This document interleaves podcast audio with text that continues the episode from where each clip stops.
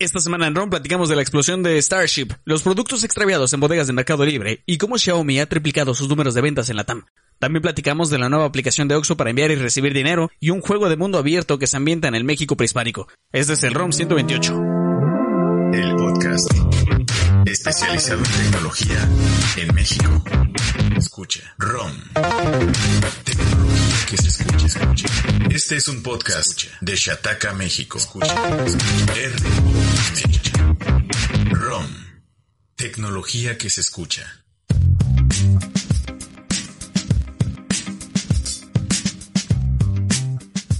Bienvenidos amigos al podcast número 128 de esto que es ROM. Yo soy arroba no sé nudo y les cuento que durante todo el transcurso del día mis vecinos habían estado en total silencio. No había martillazos, no había conversaciones afuera, era todo increíble.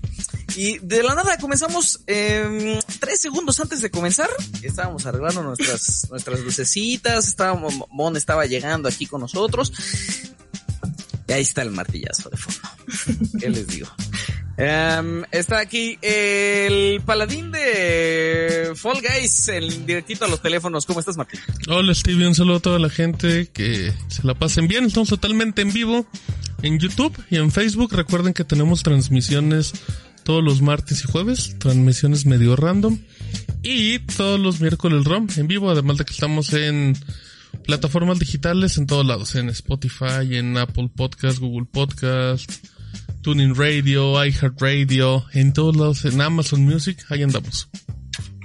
También está la joya de Mérida, Toño Cajún. ¿Cómo estás, Toño? ¿Qué tal, qué tal, Steve? Muchas gracias, chatequeros, ¿cómo están? Muchos saludos y espero que... Ay, hay calor, ¿no? Ay. Yo tengo, yo tengo un ventiladorcito aquí al lado mío que espero que no se cuele en la transmisión, pero Juan Martín no, no, no, no me dijo así que creo que no. No, no se oye. No, se escucha. Eh, eh, la princesa tatuada de Ron, ¿cómo estás, Mon? Hola chicos, bien, ¿ustedes? Acá un gusto volver a estar acá. Ahora sí van a ver mucho cable porque ya, ya compré un adaptador para todas las cosas ah, que para esto. Ah. Hombre. Y montan en modo cyberpunk en cada nuevo programa, Mon tiene un, nuevo gadget. ahí voy, ahí voy, de a poquito. El, el convertidor de, puertos, el teclado, el Durex hace varias semanas. ese, ese estaba muy bueno, muy resistente para ese teclado. Oigan, le quise copiar a, a, Toño que tiene ambientación, miren, y mi, pobre ambientación me da para ese foquito que está ahí en el pues que es la, la cortina que tienes que te arruina ese fondo, Steve. Sí, bien quemadote del otro lado. Este, a ver amigos, antes de que le siga el vecino, eh, Xiaomi triplicó su presencia en América Latina durante 2020. Eh, Samsung sigue ocupando el primer lugar y pues a Huawei la neta no le va nada bien. Eh, este es un reporte que Toño nos dio hace unos días para que sepamos cómo le va a las marcas de smartphones en América Latina. Va, pues vámonos de lleno con los números ataqueros. Eh, esto que les voy a contar es según el reporte de Counterpoint, una firma de análisis de mercado. Y bueno, pues lo que ya dijo Steve Xiaomi, eh, creció como la espuma en el mercado latinoamericano. Eh, respecto a 2019, pasó de 2.5% a 6.2% en eh, 2020 y eh, a pesar de este crecimiento, pues todavía no, no figura como entre las eh, marcas más grandes por lo mismo de que eh, está todavía su crecimiento es lento pero muy constante hablando de Samsung, eh, pasó de tener 38% en 2019 a 40.5% en 2020. Un pequeño crecimiento, pero pues sea como sea, sigue siendo total líder del mercado. De cerca, entre comillas, le sigue Motorola que está en segundo lugar, pero eh, pues aún con menos de la mitad del porcentaje de mercado que tiene porque se queda con 18.5%.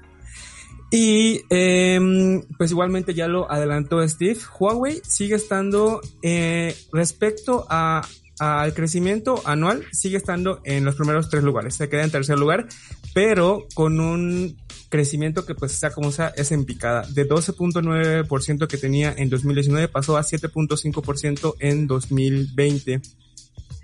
Y eh, hablando específicamente de los envíos de smartphones que, se contabilizaron en el último trimestre del 2020, Huawei simplemente ya no aparece, pues ya sabemos que todas las eh, limitaciones que se, le han puesto por el gobierno de eh, Estados Unidos están eh, pues pasando, pues han dañado a la compañía y pues ya no ha enviado tantos eh, smartphones.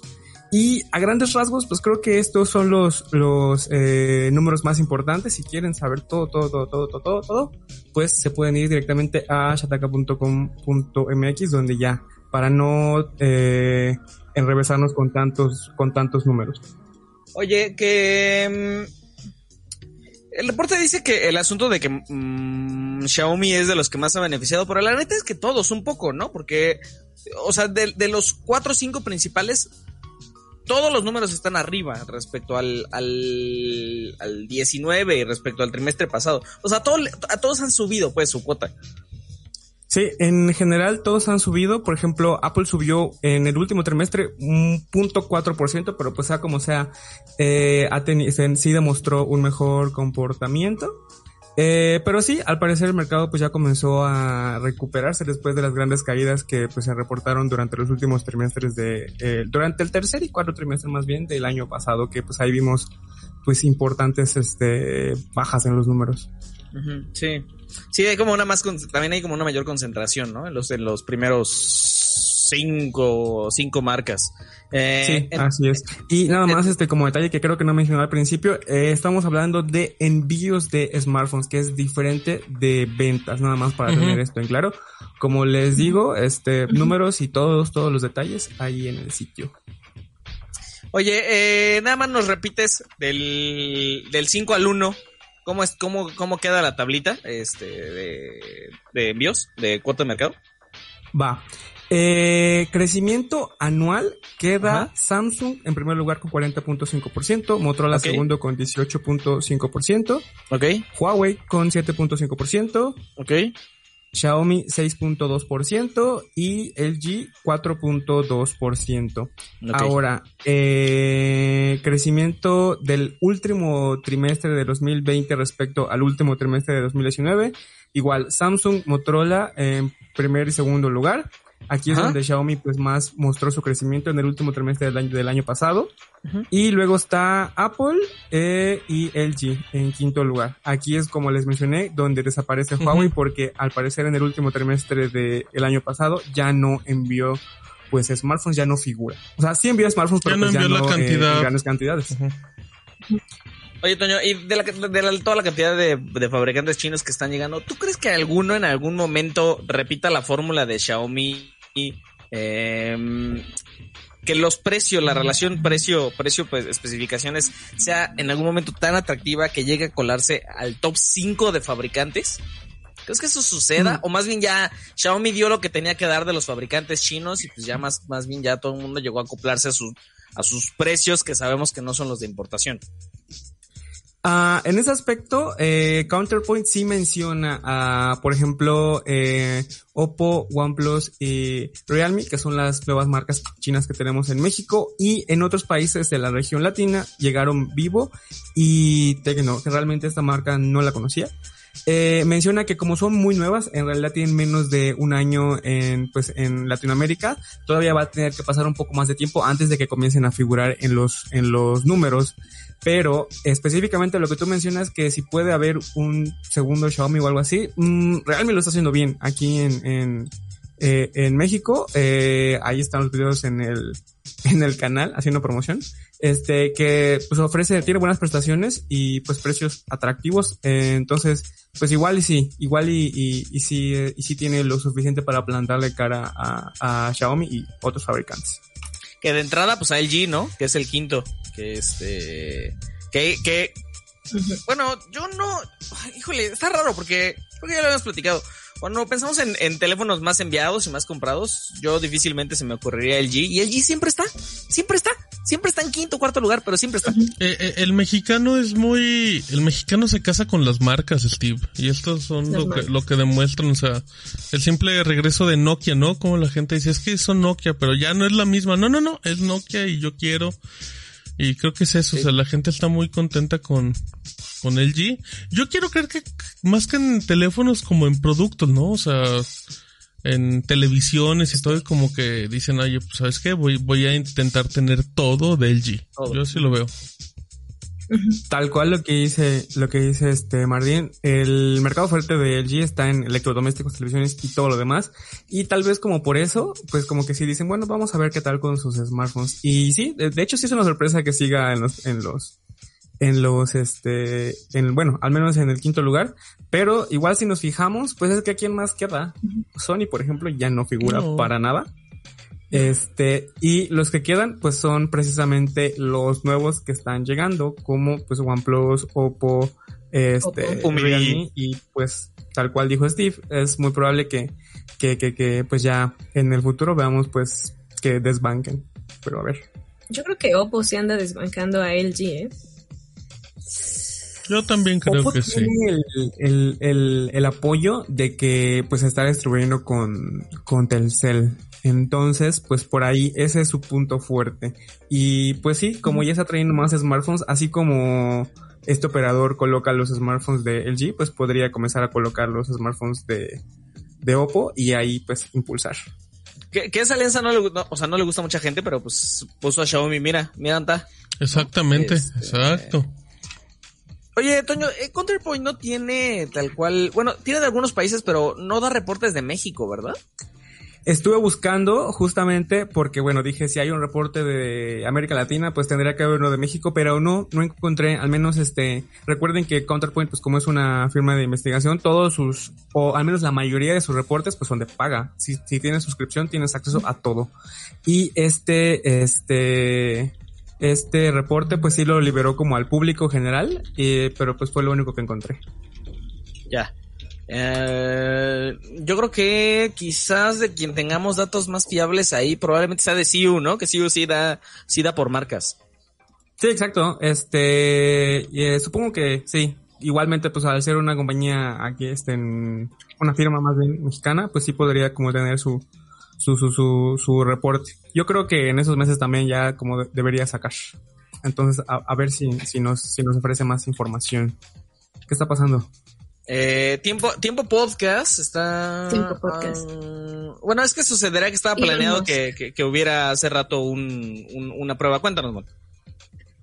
vamos a pues ver si podemos tener la, imagen en vivo, ¿no? También. La imagen. Sí, que nos, que nos vaya dando el previo de qué, de qué pasó y qué está pasando. Dios de mi vida, me están poniendo a trabajar en vivo. Esto, esto es así Sí, un, un, breaking. Mientras Martín, mientras Martín busca el video, pues miren, eh, Elon Musk ya había hecho varios intentos por, por hacer pruebas de vuelo con unas navesotas gigantes que se llaman SN y este era el número 10.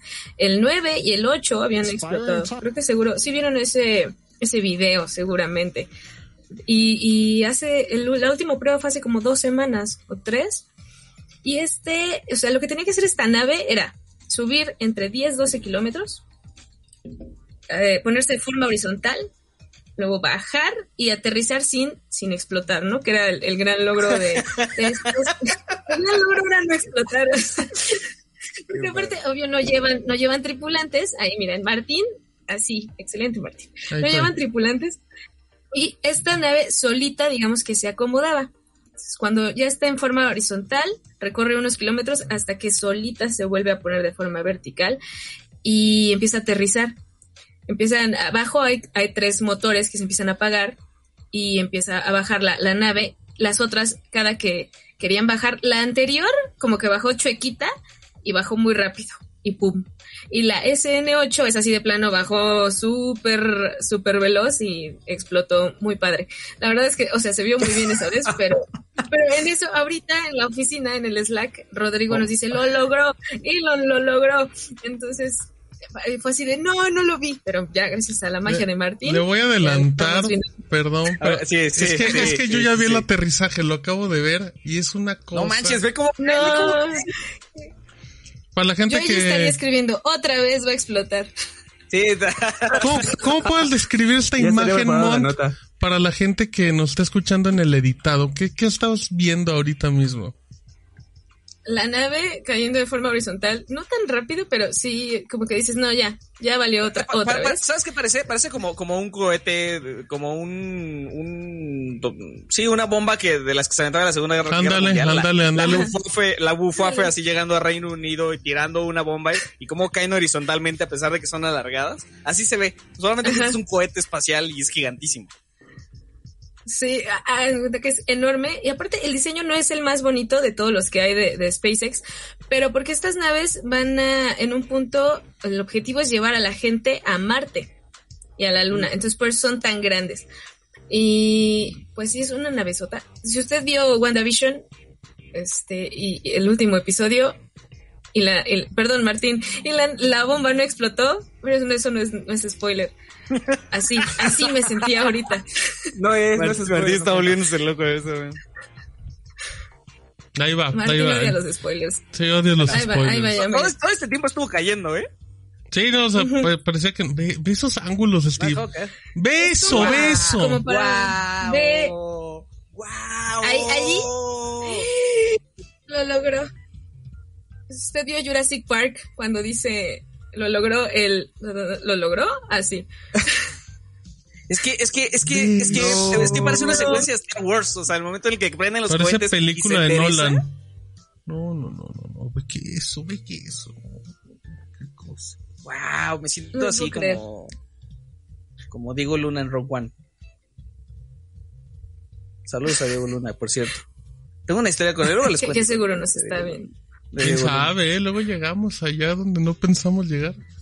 Wow, ve. Mira, ya se está Wow. quemando.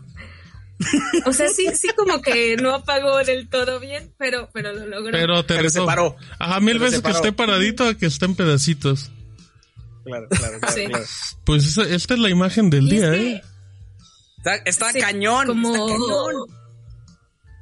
Como dos horas antes, no, tiene como tres horas. Iban a hacer el, el- el- la prueba de vuelo y punto un segundo antes de que lo lanzaran, todos lo estábamos viendo y fue así de, ah, lo, lo cancelaron.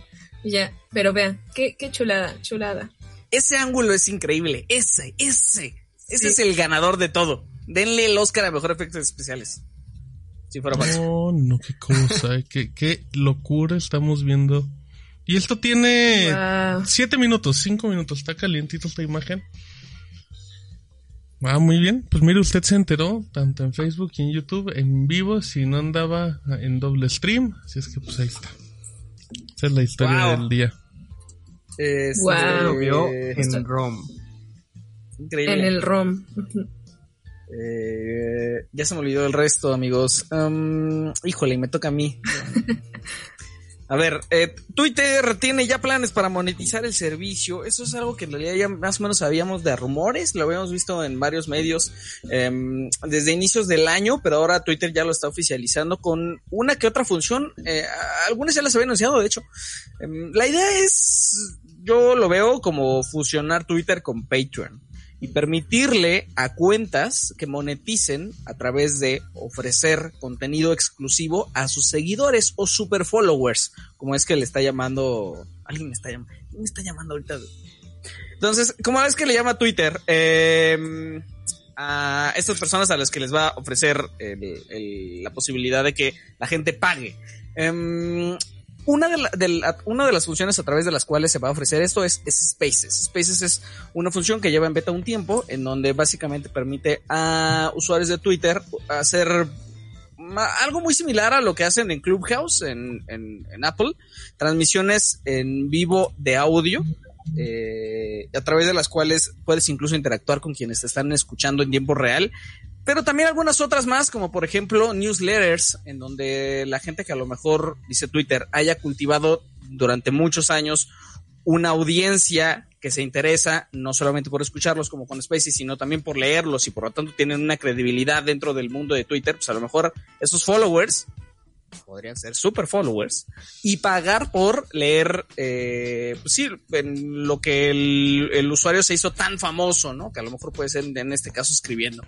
Em, no descarta también el, no descartamos también el uso de fleets, eh, que ya sabemos que son, pues sí, al estilo como de, Reels en Instagram, contenido audiovisual que también se puede ofrecer eh, exclusivamente a los, a los super followers.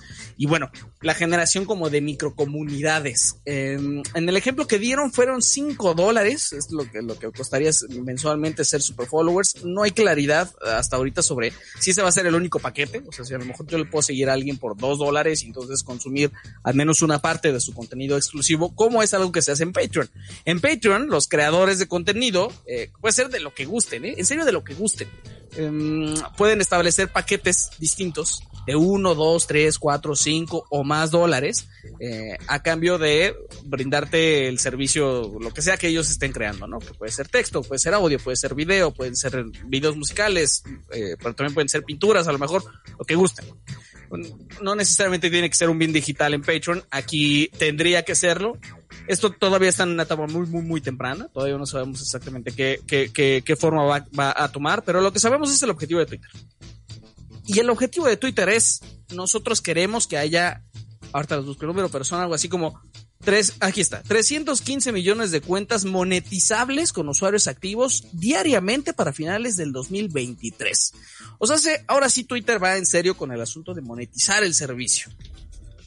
Lo bueno es que no es un servicio de suscripción generalizado, ¿no? No nos va a costar a todos, pero a mí me preocupa un poquito que a lo mejor en algún momento esto se convierta como si quieres consumir el contenido que realmente vale la pena, dependiendo de tu perfil de usuario, en Twitter, pues a lo mejor que sí tengas que desembolsar una lana. No lo sé. Todavía es muy pronto para decirlo, la verdad. Eh, ese es como el peor de los escenarios, pero pues sin duda sí está, sí está interesante, ¿no? Em, Martín, ¿cuánto pagarías por leerme en Twitter? Nada, Steve, porque ni escribes. ni un solo peso. Este, ¿cuánto pagarías por, por leer a, Amon en Twitter? Ah, mi Mon sí tiene tuitazos, eh, de repente. Unos 49 pesitos al cambio. 49 pesitos. Al mes, obviamente. Mira, ya habíamos saboreándose el próximo convertidor de cables. de, USB a... Nuevo micrófono. Ah, ándale. De USB a, a, tipo C. Este... Oye, Martín, ¿y a Toño?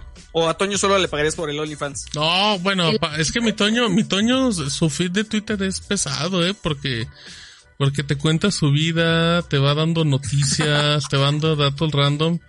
Mi Toñito igual. Ah, entonces ni un solo centavo. Yo no quiero spoilers ni nada, nada.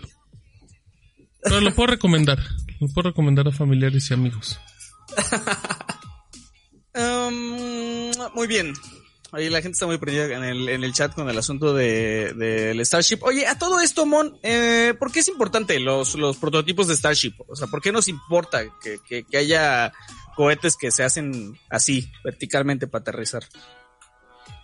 Pues es que al, final solo es una prueba, digamos, de vuelo, pero es un gran avance para los planes de SpaceX de llevar gente a, a Marte. O sea, lo que ellos quieren es, sabes, crear su ciudad allá y, y mi Elon que quiere que sus cenizas estén allá y no irse en uno de estos cohetes de la NASA, sino en uno de su compañía, pues la tira de esa. Entonces necesita cohetes muy grandes que puedan llegar, no como las cápsulas que, que, vimos que llegaron, bueno, la cápsula que llegó hace un par de semanas a Marte, sino ya un cohete tripulado. Entonces, creo que, creo que es bastante importante por eso, porque, bueno, ya está el sistema de, eh, despegue y aterrizaje de forma segura. Seguramente habrá en los siguientes meses un SN11 y 12 para seguir probando estos, estas formas de aterrizaje y, por eso es, es importante. oigan, a ver, vamos con el último tema del primer bloque. Spin ya tiene una... Spin, Oxo tiene una nueva aplicación que se llama Spin para enviar y recibir dinero. Cuéntanos, Taño. Oxo está en todo, ya lo sabemos, y ahora le quieren entrar a la, al segmento FinTech. Así que eh, ayer, martes tiempo podcast, presentó Spin by Oxo, que es su nueva aplicación para enviar y recibir dinero sin necesidad de una tarjeta bancaria. Entonces, tú descargas la aplicación y vas a poder eh, vas a poder depositar en un OXXO normalmente a, otros o también vas a poder realizar este, transferencias SPAY con el, con el sistema que todos ya conocemos y también vas a poder recibir dinero, te van a poder depositar, te van a poder transferir y para retirar ese dinero pues puedes ir a cualquier tienda OXXO y pues haces el proceso pero también eh, tiene el soporte de Visa. Entonces, si el usuario lo desea, puede eh, pedir una tarjeta, eh, una tarjeta física que va a poder utilizar en cualquier comercio, por lo mismo de que tiene el respaldo de Visa. Y pues bueno, eh, por esta parte de la tarjeta creo que eso es como una tarjeta, pues es eso, una tarjeta bancaria más, pero yo creo que lo más interesante está en la parte que no requiere tarjeta y que es únicamente eh, pues en la transferencia y recepción de dinero pues para aquellas personas que no, no sé, que como que no, no han dado el salto o no pueden solicitar una tarjeta, no sé, por el motivo que sea, pues ya van a poder eh, facilitar esa transferencia sin necesidad de hacer la transacción pues de manera física. Y este, esto es importante porque eh, según la Comisión Nacional Bancaria y de Valores, OXO tiene en México eh, 20.962 tiendas. De este, estas son, eh, equivalen al 43% de puntos de pago y transferencia que hay en todo México. Entonces, pues, eh, y bueno, eh, todos tenemos eh, un OXO muy cerca, entonces eh, puede, podemos acceder a este servicio sin, sin mayor problema. Y oye, oye Toñito, eh, sabe, ¿sabemos si la tarjeta, esta Visa que te ofrecen, ¿Es diferente a la saldazo que te ofrecía antes Oxo? ¿O es la misma, sabes? Mm, no, no tengo ese dato, porque ningún, sí es cierto, había una tarjeta que la saldazo, ¿verdad? eh, no, no tengo ese detalle. Eh, la verdad es que en la, Oxo saldazo es Visa, nada más como datos, a lo mejor, y puede ser la misma, a lo mejor y no.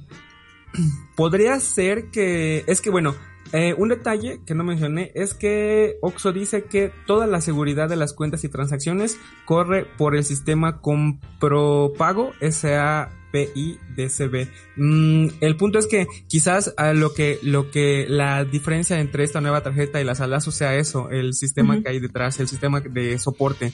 Pero gran detalle. Voy a investigar a ver qué, qué puedo encontrar pero en la sección de preguntas frecuentes hay mucha, mucha, muchísima información. En el post eh, que hay en el sitio, yo les puse como lo más importante que era esto que les acabo de mencionar, pero si tienen alguna duda, pues pueden igual revisar ahí, que les digo, es muchísima información. Oye, Toño, una, una cosa, ¿te cobran anualidad, a la anualidad o, o por abrir la, la cuenta? Ok, no, no, te, no hay cobros. A ver, dame un segundito. no, no tienen costo de apertura ni anualidad exacto, pero no, este, no te cobran apertura ni anualidad, pero sí tiene comisiones por movimientos. Igualmente ahí les puse una captura de eh, lo que yo consideré que fueron los cobros de, este, de comisiones más importantes, pero igual, en el sitio de, de preguntas frecuentes, perdón, está toda la información porque sí, de hecho, justamente en los comentarios de la comunidad fueron esos que eh, los cobros de comisiones pues sí están como un poquito elevados. Ajá. Entonces, sí, eh, sí, ese de retiro. Oye, ¿cómo están las celdas o Martín? 12, eh, es, era lo que te iba a decir, dos, 12 pesos de retiro cada vez que queramos ir a un Oxxo. Las saldas eran muy engañosa porque era gratis, pero justamente te cobraba por cualquier movimiento. Y estoy viendo que si quieres hacer un depósito en efectivo en Oxxo, te cobra 5 pesos masiva por transacción. Em, y después de los 3 años ya te cobra 8 pesos masiva. O sea, No, no, aumenta. Aumenta 3 pesos más. Además del IVA. Es que, híjole, pues la, la, del SPAY, la del SPAY no está padre tampoco, porque, o sea, es sin comisión, sin comisión una al día. Ah, pero si haces dos en el mismo día, la segunda es la que ya te genera la de 2.50, ¿no? Es, Ajá, y si pagas un servicio te cobran 15 pesos. O sea, todo ese cargo que te hace el Oxxo cuando tú vas a ah, hacer un depósito, a pagar una tarjeta, a pagar la luz, pues te lo está cobrando con la tarjeta tal cual.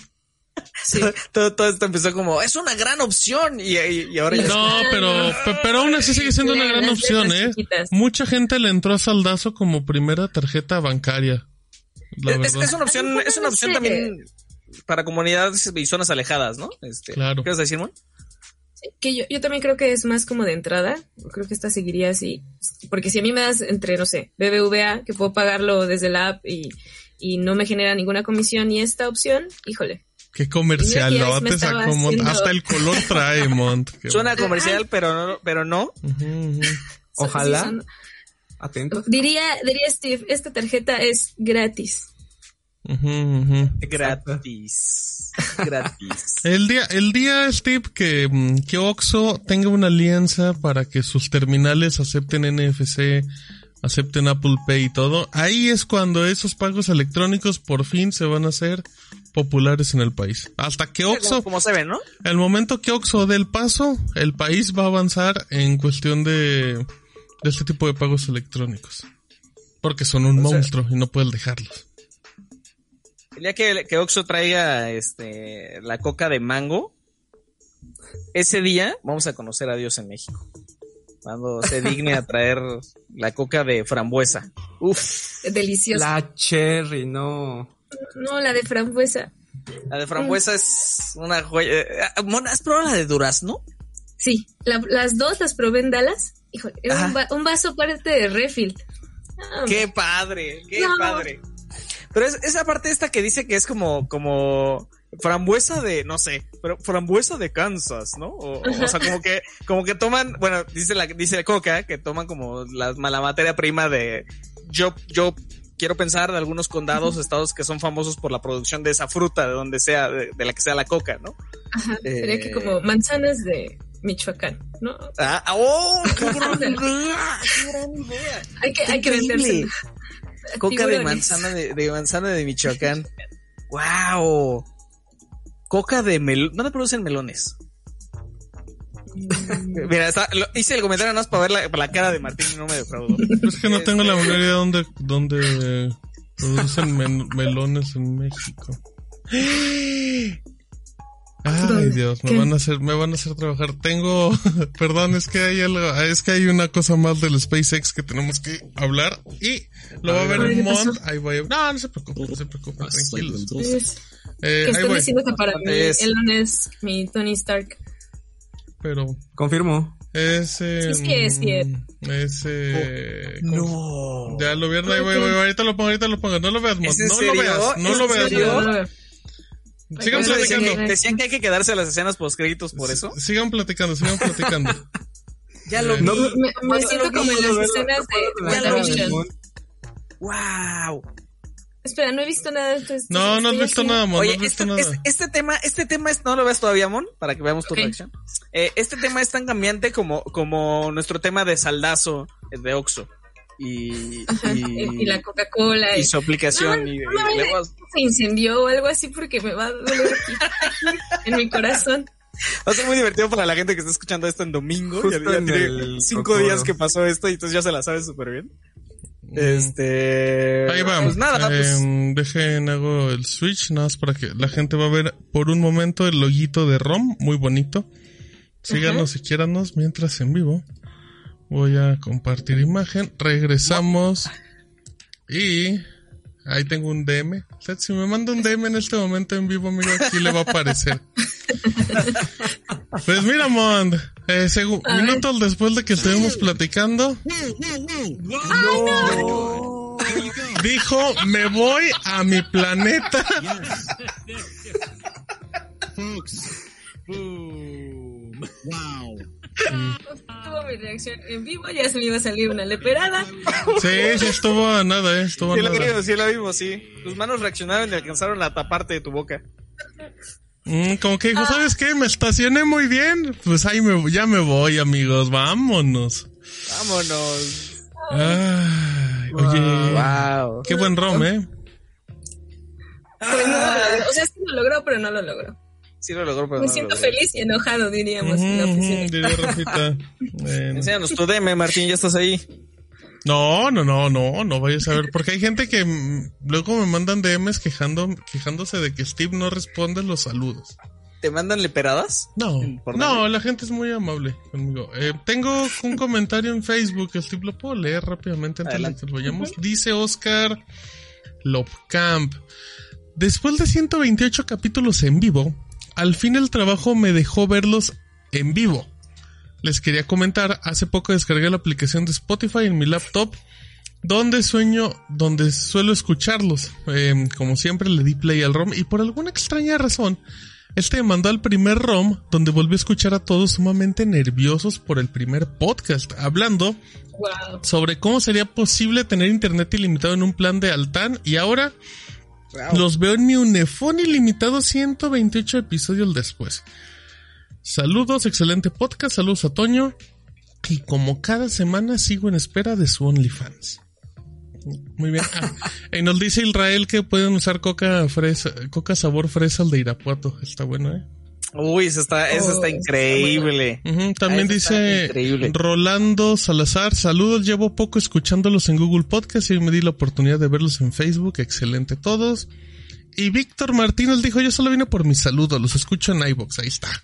Todos amigos, los leemos. Eh, yo le quiero mandar saludos rápido a Eduardo y a, a, a Lalito, que siempre nos pide saludos, y a Sandra. Lalito, Hola, Lalito. la Hace rato me Lalito. mandaron, eh, mensajes. Y ya para despedirnos, tu primera sección de saludos, Toño. Va, pero primero, Martín, ¿me puedes repetir el nombre de eh, el chico que, me- que pidió su saludo? ¿Cuál de los tres? El Oscar el Lopcamp, el que te pidió el. OnlyFans. Oscar Lopcamp. Oscar, ok, Oscar, Oscar así.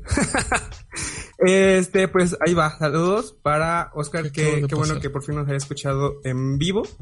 Eh, para Víctor Martínez, que también ya mencionó Steve. Y ahora sí, me paso a, ya saben, am, al Discord Monok, que está pidiendo su saludo, a Davicho, Blue Blade, eh, también pidió su saludo, Armando PSI, Edgar LRFI, eh, Molly Soto, a Javier-83, que des- está imparable, sigue siendo el, el, el, usuario más activo de el Discord.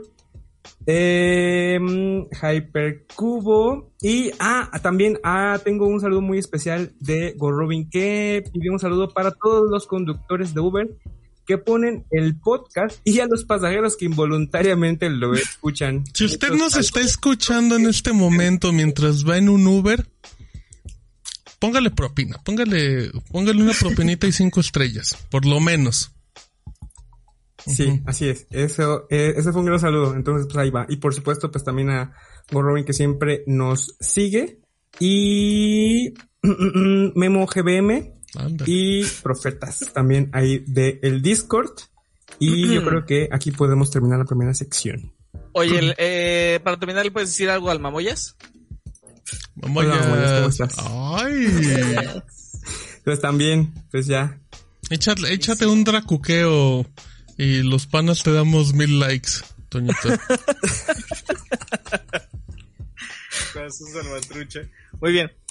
Em, con eso terminamos el primer bloque, amigos. Ahorita regresamos a la segunda parte mientras le doy un poquito de algunos segundos para que Martín termine de preparar la cortinilla y dice que ya está listo, así que ahorita regresamos.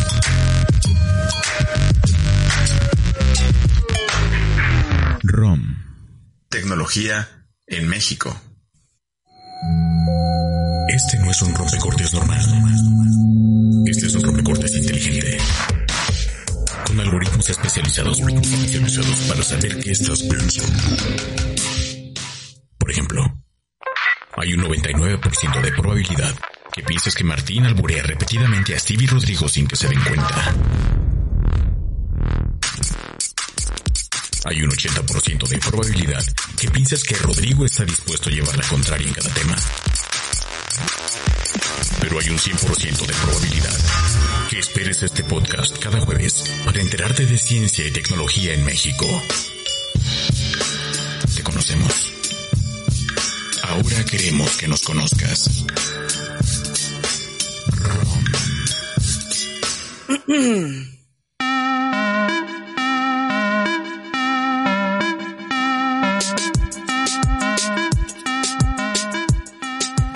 Bienvenidos amigos al segundo bloque del episodio número 128. Alcancé a contestar una llamada, ya no supe si estuve muteado, y alcanzó a aclararse la garganta mientras estaba la cortinilla. el-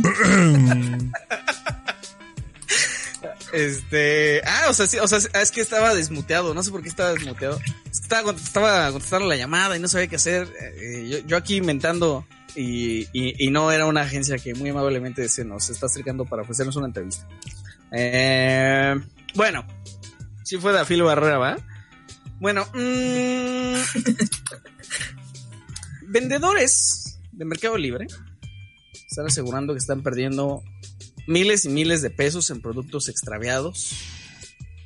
Que dicen, eso sucede en, dentro de la bodega de Mercado Libre. Es una acusación fuerte, así que la tomamos con, con, con mucha seriedad y con mucha cautela cuando los primeros reportes nos comenzaron a llegar. Eh, pero decidimos seguir preguntando. Esto pasó hace varias semanas ya. Y entonces seguimos preguntando, nos metimos a algunos grupos, vimos con más vendedores y, todos tienen más o menos este la misma dinámica. Em, llevan a las bodegas de fulfillment, que son estos centros logísticos gigantescos de Mercado Libre, en donde los vendedores pueden dejar sus artículos para que luego Mercado Libre, cuando reciban una orden de compra, puedan enviar esos mismos productos en un espacio de 24 horas o menos al, al comprador final. Pero cuando llevan sus productos, el gran problema de esto, la gran laguna en todo esto, es que los productos no se cuentan. Lo que hace Mercado Libre es contar cajas o bultos, como le llaman. Eso deja un espacio para que eh, luego cuando Mercado Libre comunica que hay faltantes, ellos le llaman faltantes de origen, pues haya vendedores muy enojados porque dicen que ellos sí entregaron completo, pero pues la bronca es que ya no pueden hacer nada porque nadie contó enfrente de ellos. Este dice Mercado Libre no es un tema de, de- de una logística que ellos hayan inventado, sino que todos los, los- las grandes plataformas de, de comercio electrónico funcionan de una manera similar porque contar pieza por pieza pues también haría muy, mucho, muy compleja la recepción de los productos, ¿no? Entonces ellos cuentan bultos y ya luego le avisan si es que hay algún faltante, ¿no? Total que seguimos entrevistando a, a vendedores y nos dimos cuenta de que había vendedores que se quejaban porque ellos habían llevado sus productos tal cual a la cortina de la bodega de Mercado Libre y otros más que utilizan paqueterías. E incluso dimos con algunas consultoras, consultoras que, dicho sea de paso, son avaladas por Mercado Libre para asesorar a vendedores, pero también a cuentas grandes de Mercado Libre.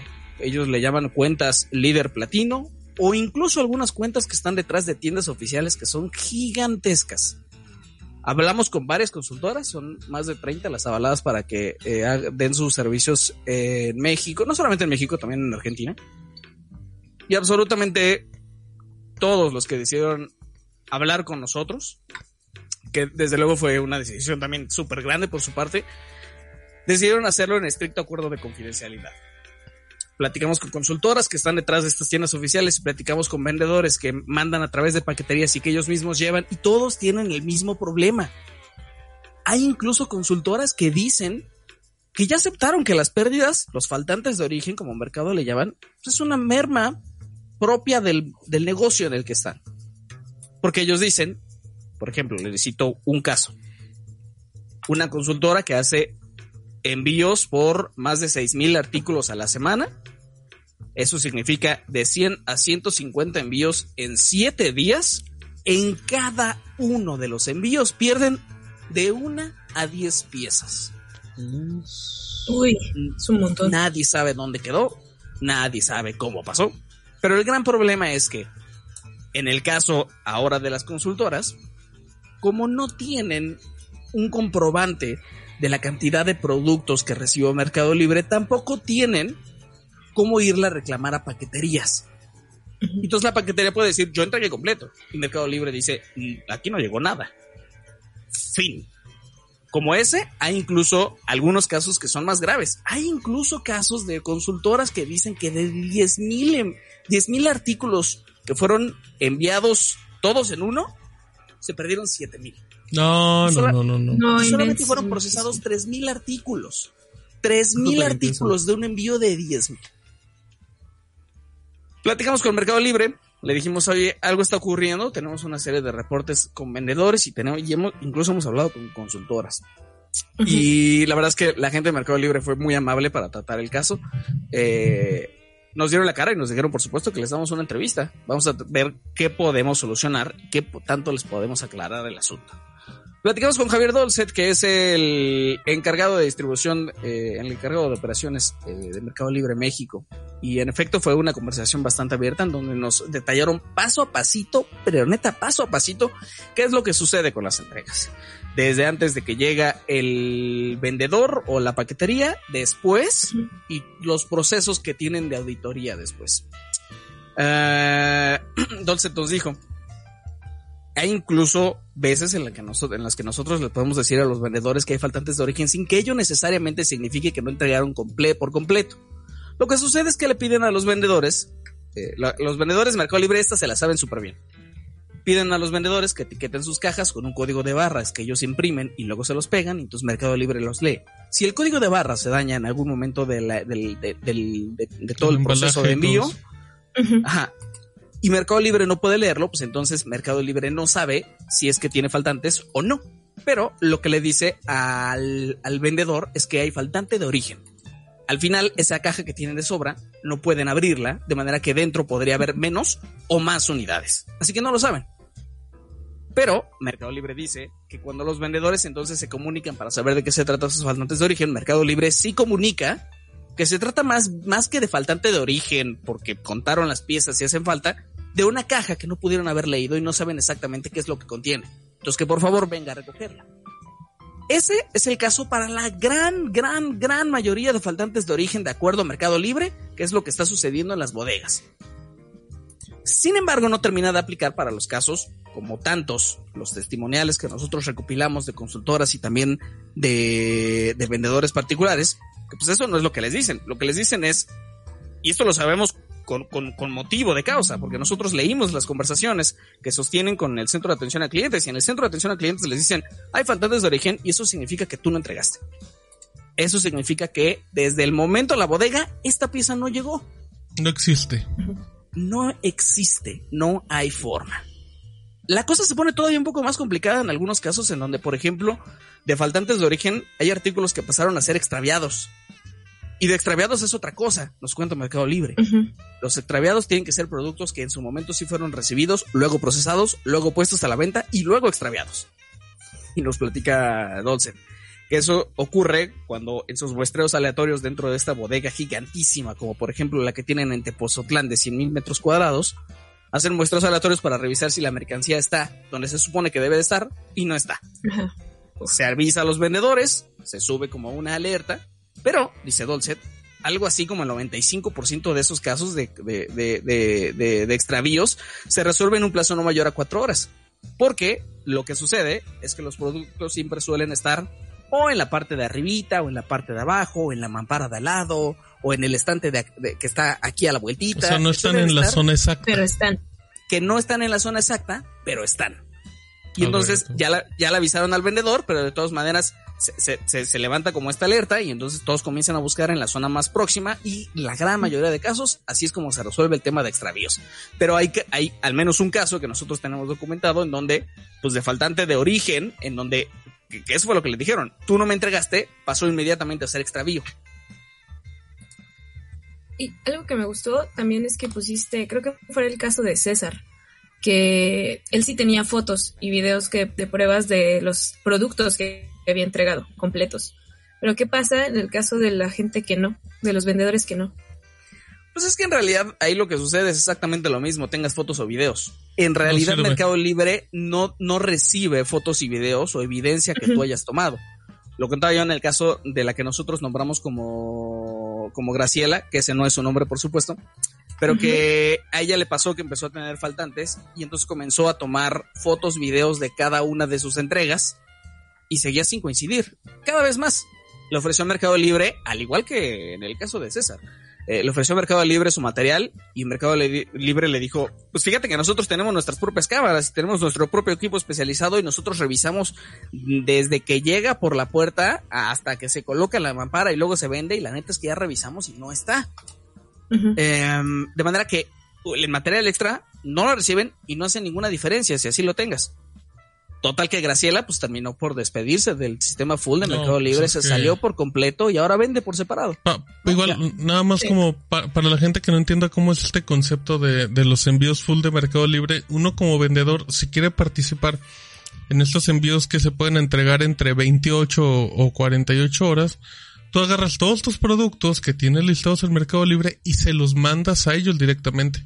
Ellos los reciben en la bodega y los ponen en su lugar y se sigue, y tú sigues vendiendo, pero en el momento que se procesa, todo, todo el movimiento se hace directamente desde la bodega de Mercado Libre. O sea, tú como vendedor, tú ya no vuelves a tener contacto con el producto, ni te encargas del envío ni nada. Tú nada más lo mandaste a la bodega y ya, todo el movimiento va directamente de ellos. Eso lo hace también Amazon. Pues es algo muy común, ¿no? Esto para, para agilizar las ventas y todo, pero cuando contactaste a Mercado Libre, Steve, o cuando tuviste esta charla, ellos reconocen que es un problema, que es un problema real, o te estaban diciendo como, a ver, vamos a intentar explicar cómo funciona esto, porque, porque por lo que dices en el texto y lo que nos estás platicando ahorita, o sea, es un problema que, que escala a todos los niveles de vendedor, es un problema relativamente común, en un punto común, o sea, como que hay muchos, muchos detalles para que sí sea, sí se pueda interpretar que es real, pero mi punto es, Mercado Libre en algún momento te lo reconoce, o sea, está al tanto de la situación. Mercado Libre reconoce que no, que su proceso de logística no es 100% fiable. Eso sí te lo dicen. Porque ellos dicen, como cualquier mecanismo de este tamaño, no puede haber una operación 100%. Pero sí podemos decir, dicen ellos, que la operación, el, el control de inventario es tan preciso como del 99.9%. E, esa es la cifra oficial. Mi impresión es que más bien podrían no estar al tanto de esta situación, contando con que, en el caso de las consultoras, han decidido adoptar esto como merma de su negocio. Cuando hay uno o dos faltantes, quien lo paga es la consultora, el cliente final, el, cliente, el fabricante, vaya, la marca, ya en realidad no se mete con el tema de mercado libre. Y después de las primeras quejas y las primeras pláticas que tuvieron con Mercado Libre, las consultoras decidieron eso, ya adoptarlo como parte del negocio y San se acabó. Porque sabían que no iban a ir a ningún lado. ¿Por qué dicen que Mercado Libre no les ha respondido? ¿Por qué dicen que el sistema de atención al cliente de Mercado Libre tiene mucho que mejorar? Y Mercado Libre lo que me dice a mí es, del 100% de quejas que tengo, menos del 1% de esas quejas proviene por faltantes de origen. Ese es un detalle bien interesante, porque por ejemplo, hablaba, ahorita mencionó cifras, se mencionan como algunas cifras y pueden sonar como cantidades escandalosas, pero pero lo que vende la plataforma diario, semanal, anual, son cifras gigantescas. Entonces, o sea, a lo que voy es de que sí puede sonar para nosotros cifras muy escandalosas, pero realmente si lo comparas con las ventas que puede tener semanal o mensual, pues sí puede ser la, la aguja en el pajar, ¿sabes? O sea, sí puede ser una cosa mínima. Él también es otro detalle, pero, pero, pero en, en esa creo que todos estamos de acuerdo. O sea, el, el, tema de, de atención a clientes de Mercado Libre es, es espantoso. O sea, contactas como vendedor o como comprador, normalmente todo lo que contactas es con un bot que te hace como las soluciones, pero, pero nunca tienes este contacto real que sí te hacen otras empresas directamente como Amazon, que creo que es uno de sus grandes atractivos, el servicio al cliente, que aunque te digan que no te van a ayudar en tal, pero por lo menos el hecho que a ti te den una respuesta, sientes como, ok, sabes que ya no te vuelvo a comprar, ¿no? Ya me respondiste, pero si estás con este tema de que nada de nada, pues sí, sí lo veo como un caos. Es consultoras que... Dime, Este tipo de empresas como Mercado Libre o, por ejemplo, Walmart, que también tienen un porcentaje muy bajo en, en mermas, yéndote a, a, los grandes números, pero en los casos que contabas, no todos los vendedores a los que les pasa son, son cuentas oficiales, por ejemplo, ¿no? Entonces, muchos son pequeños vendedores que sí están perdiendo bastante dinero claro. en, en estas pues faltantes de origen. Yo lo que quería saber, Steve, es si te dijo algo Javier sobre si están tratando de corregir estas fallas en los códigos de barras, que es que también se la se la están como adjudicando a que vienen dañados o poco legibles. Pues es que ahí lo que sucede es que ahí sí Mercado Libre no tendría mucho que hacer con código de barras que no son legibles. Si la impresión del código de barras, pues en realidad va bien por parte de Mercado Libre. O sea, lo que dice Mercado Libre es, si no puedo leer el código de barras es porque se dañó en el camino. Algo le pasó o a lo mejor no vino etiquetado bien, que eso también lo dicen. Incluso, dice Mercado Libre, hay algunos, hay algunas cajas que nos llegan, que nosotros cuando contamos los- las piezas, a veces los, los mismos vendedores meten de más. Mercado Libre, a mí me da la impresión de que Mercado Libre tiene la sensación ahí de que pues, hay algunos vendedores que nada más quieren procesar artículos de más. Y bueno, eso también produce una falla en el sistema, entonces hay que avisarle al, al vendedor que pase por sus cosas de favor, ¿no? Em, pero no, en el tema de código de barras, Mer- pues Mercado Libre lo asigna, y creo que este tiene razón, o sea, lo asigna totalmente a algo que pasó, que dañó el código fuera de mi bodega, y por lo tanto yo no lo pude leer. Creo que sería interesante ver también, pero no lo podemos saber a ciencia cierta en este momento, pero eh, cómo se hacen los apilados y que- de manera que el- si hay daños en los códigos de barras no suceda dentro de la bodega, ¿no?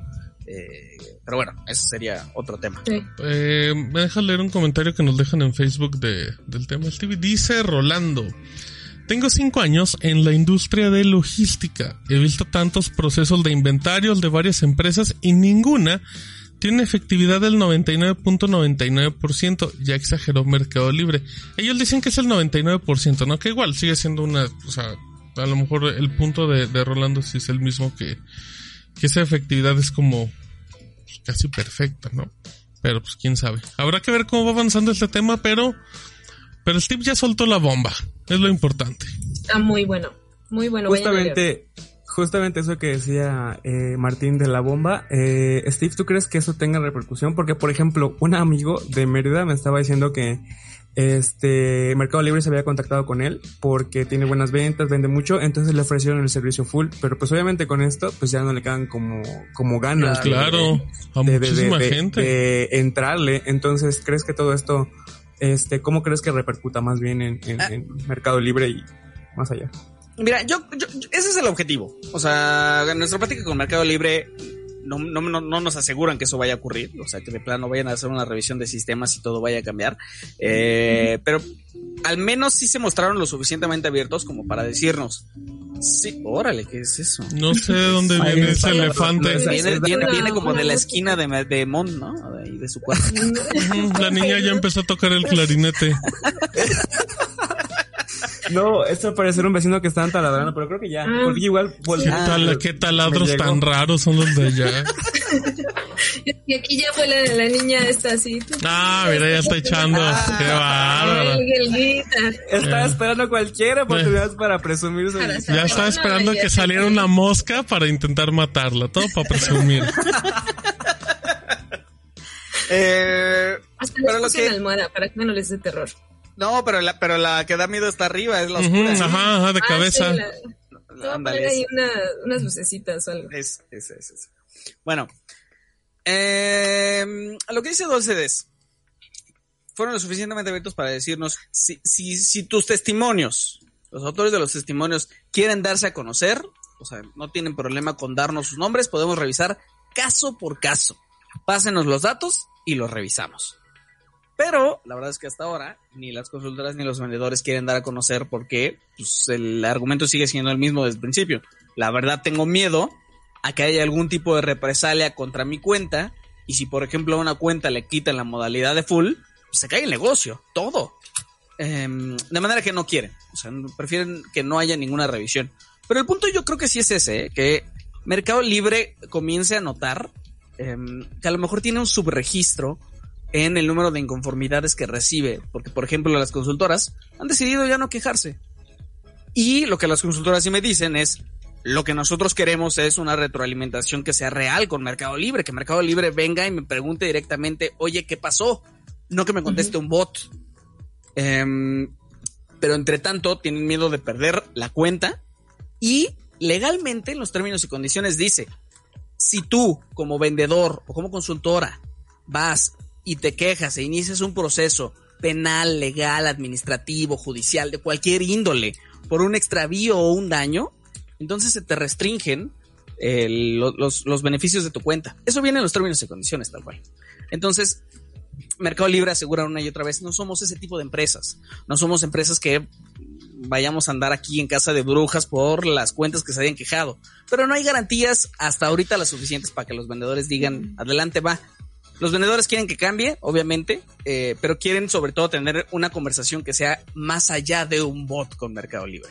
No sé si Mercado Libre esté dispuesto a dar eso en este momento. Tendría que replantearse muchas cosas de su operación que van pues, a niveles mucho más altos también. Está, está complicado porque em, pues así como los vendedores no quieren dar a conocer sus, sus datos, pues por miedo a represalias, sea como sea, o sea, pero van a seguir perdiendo, no sé. Es un tema, pues justamente como dices, que tiene mucho, mucho, mucho, mucho más para dar.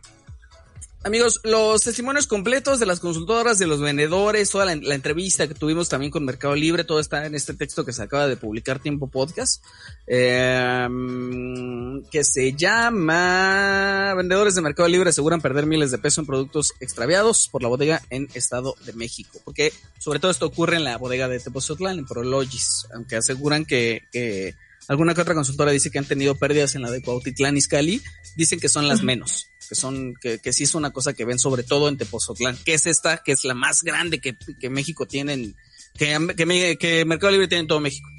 Y amigos. ¿La de Jalisco cuándo abre?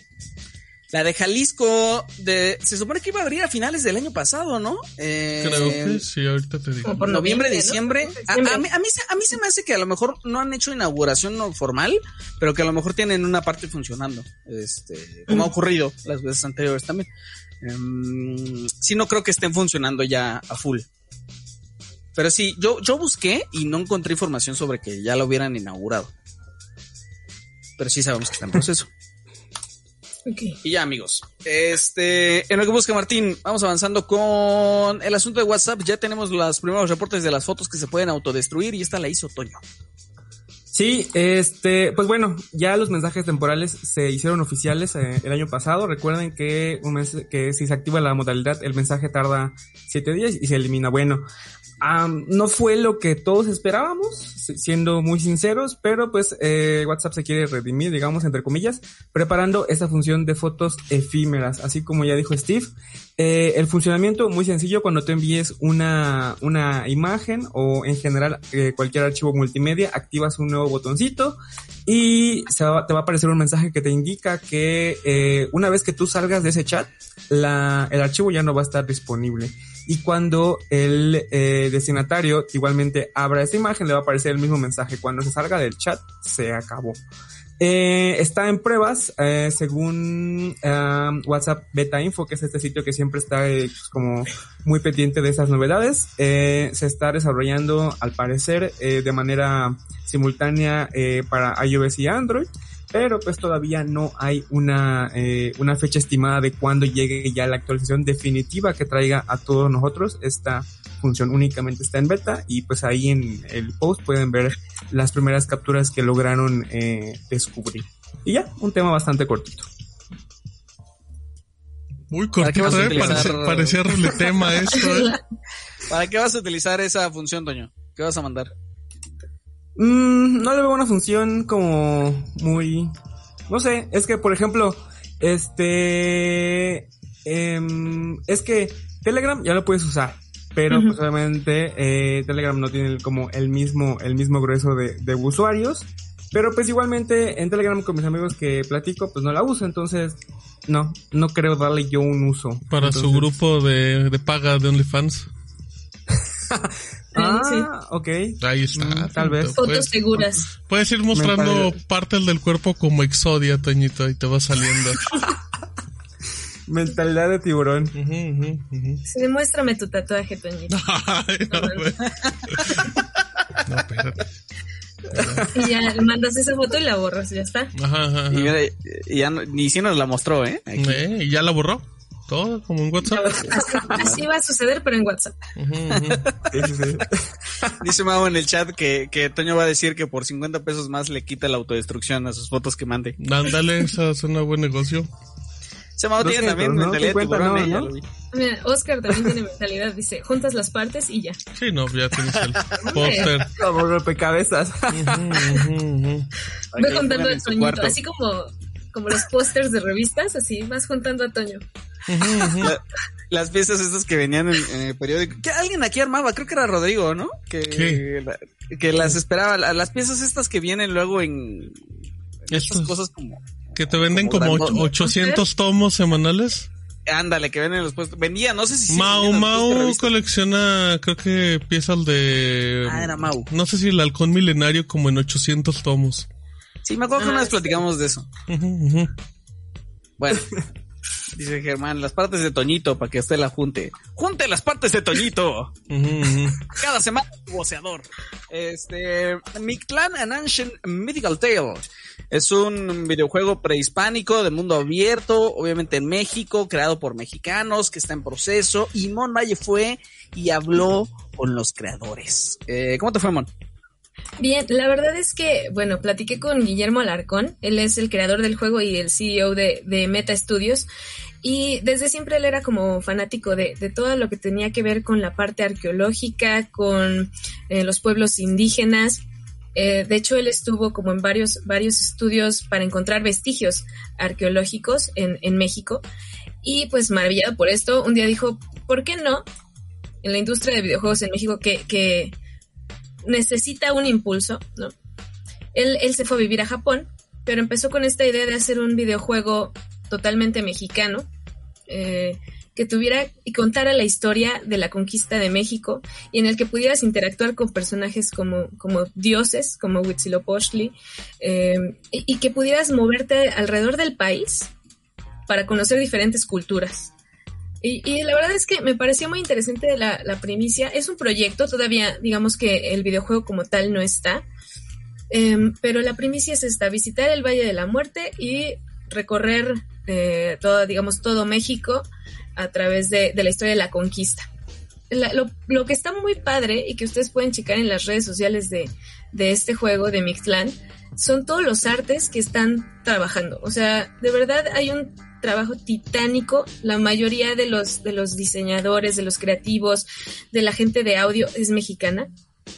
Y, y la verdad, eh, las referencias están muy padres. De hecho, les ponemos ahí en la nota mm, varias, varios dibujos de cómo se van a ver ciertos personajes, no sé, sacerdotes o gente que, por ejemplo, que vende en los mercados, en qué, se qué, qué referencias tomaron para hacer estos personajes. Y además, l- la música y sonidos de, este juego están apuntando a ser completamente digamos, originales, pero también se están haciendo con réplicas de instrumentos prehispánicos. Está muy padre el proyecto. Obviamente eh, está financiado, bu- bueno, va a estar financiado, digamos, un poco por los seguidores. Ellos tienen una campaña en Kickstarter y necesitan reunir primero 20 mil personas que estén interesadas en este juego y, y que tú te puedes meter a la liga de Kickstarter, darle a registro y les ayudas. Una vez que logren estas 20 mil personas, ya pueden empezar la campaña de recaudación. Pero la verdad es que eh, a mí me pareció una muy buena, muy buena manera de llevar la historia de las culturas a- al videojuego, ¿no? Y es, es muy ambicioso querer hacer un juego de mundo abierto con toda esta parte ancestral. Y él decía que hasta el chamanismo tiene que ver en este juego. Entonces está, a mí me llama mucho la atención, la verdad, y creo que las imágenes, si pueden verlas ahí en Shataka, México, los, les pueden dar como que ese impulso para que vayan y se registren. Oye, y ¿te contó Guillermo en qué parte del desarrollo van? Eh, todavía está en la, en la preproducción. O sea, ahorita lo que tienen ya, digamos, en diseño son los personajes, eh, la- una biblioteca de sonidos y em, lo están tratando de, lo que están tratando de hacer es darse a conocer mucho en redes para, para generar eh, todo este, este ruido por el juego y que la gente se registre. Una vez que eso pase, ya, ya de lleno empieza la producción del juego, en el que también hay gente de, de que estuvo antes en Ubisoft trabajando. Entonces, su, su inspiración es hacer algo como Ghost of eh, Tsushima y creo que creo que es, es muy fuerte, pero pero pueden llegar a ser un muy buen trabajo. Oye, eh, que es bien importante re- recalcar el asunto de que la gente no necesita ahorita en este momento desembolsarle dinero, ¿no? Ajá. Solo No, mostrar Ah. interés. Darle un clic, darle un clic. Y de Darle hecho me comentaba Guillermo, era eh, que Kickstarter Japón, que es con el que están trabajando de cerca, eh, los proyectos más eh, ambiciosos y con más éxito han tenido hasta 4.000 personas interesadas. Entonces, si llegaran a los 20.000 que necesitan, sería uno de los proyectos, el, el proyecto más exitoso en Kickstarter. Entonces, ahí en, en, en el post de Shataka pueden encontrar la liga y, y, se pueden se pueden registrar. No necesitan dar un solo peso, solamente ponerle que están interesados. Dice Oscar, este, que coloquen sus personajes en Fortnite y ya la hacen. No, pues no, amigo, está, es muy pesado. A, a, ver cómo, a ver cómo va, va avanzando el proyecto, eh. La verdad, eh, pues en videojuegos en México todavía estamos como, nos falta mucho dar ese escalón, ese salto. O sea, uh -huh. se han hecho, la verdad lo que se ha hecho los últimos 3, 4 años ha sido trabajos fantásticos. De hecho, hoy, hoy Tiempo Podcast 3 de marzo se cumplen 3 años de que se lanzó Mulaka. Este juego de lienzo del estudio de Chihuahua, ¿te acuerdas el tip? Que fuimos a verlos sí, a Ciudad sí, de México, sí, platicar con ellos. Eh, que justamente ellos hablan de la está como inspirado en el pueblo tarahumara. Yo me acuerdo que cuando yo los entrevisté antes de que lanzaran el proyecto, ellos ellos decían que sus inspiraciones eran de Witcher y de Legend of Zelda y querían hacer algo así. Obviamente pues, sonaba algo muy grande. Y, sí. y, y, no, no lograron avanzar en el Kickstarter en ese momento y lograron conseguir financiamiento eh, por sector privado y al final el juego obviamente es una propuesta muchísimo más pequeña. Ten, su, tenemos el análisis inclusive en Shataka. Eh, uh -huh. Pero, pero lo que necesitan es eso. Es curioso, Mont, y es muy triste a la vez lo que voy a decir, pero este tipo de proyectos, juegos que, que usan mucho estas raíces eh, en México, llaman mucho la atención de medios de videojuegos extranjeros. O sea, sí. E, e, es muy común que, por ejemplo, Kotaku retome esto, que diga, ¿sabes qué? Yo lo vi y se ve interesante, Nintenderos todos, y no quiero dar el cebollazo, pero normalmente estos juegos donde menos eco hacen es en México, increíblemente. Y, y ahí sí no lo digo por nosotros, porque ustedes saben que pues cubrimos la mayoría de videojuegos desarrollados en México porque creemos que pues es, es parte, ¿no? Del trabajo de crecer la industria, pero ahora sí, disculpa. No, no, no. Y, creo que tienes un punto. Y, y, por ejemplo, Guillermo me comentaba en, en la entrevista que, que él cree que hay un gran error en la parte de medios, sobre todo en México. O sea, un poco orientado a lo que dices y también me decía, es que normalmente los medios que reportan sobre videojuegos hacen la reseña o este tipo de notas, ya que el juego de un estudio triple A ya está afuera, ¿no? O, o, o, viene y es un como, no sé, un Final Fantasy, una, una cosa así. Pero nunca saben eh, o, o, poco se habla del proceso previo. Claro, claro, claro. Y luego claro. de México, o sea, si no se habla de los estudios triple A ¿no? En los procesos previos, menos de un estudio que es completamente independiente y, y que aparte pues está tratando de lograr despertar interés. Deja tú la, la, la, campaña de financiamiento, no, el puro interés. Entonces creo que, creo que sí hay un, hay un gran hueco. Y obviamente este juego todavía tardaría unos años en desarrollarse. Sí, falta mucho. Porque por lo menos unos 3 a 5 años. O sea, él me decía que está muy consciente que desde la idea pueden pasar 10 años para que en la industria de videojuegos en México pueda realmente salir un juego de este tipo eh, en mundo abierto que además pues te da otro tipo de pues de dificultades eh, para que pueda llegar a, a probarse en consolas. O sea, hay todo un proceso todavía. Actualmente hay dos juegos nada más igual para tenerlos en mira. Uno es este que, que igual cubrimos mucho Ay, ya se me olvidó el nombre, Nine Years of Shadows, creo que se llama, que es este Castlevania, Metroidvania mexicano, que está hecho en Guadalajara Ajá. y se ve increíble, o sea, en serio.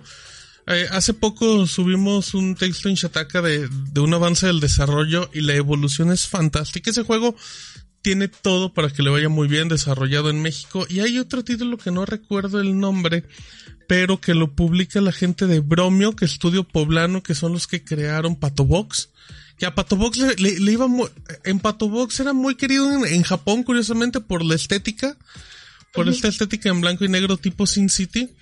Eh, esos dos juegos hay que tenerlos eh, en cuenta porque el, el último de el Neon City eh, Riders de Mecha Studios también salió bien bueno.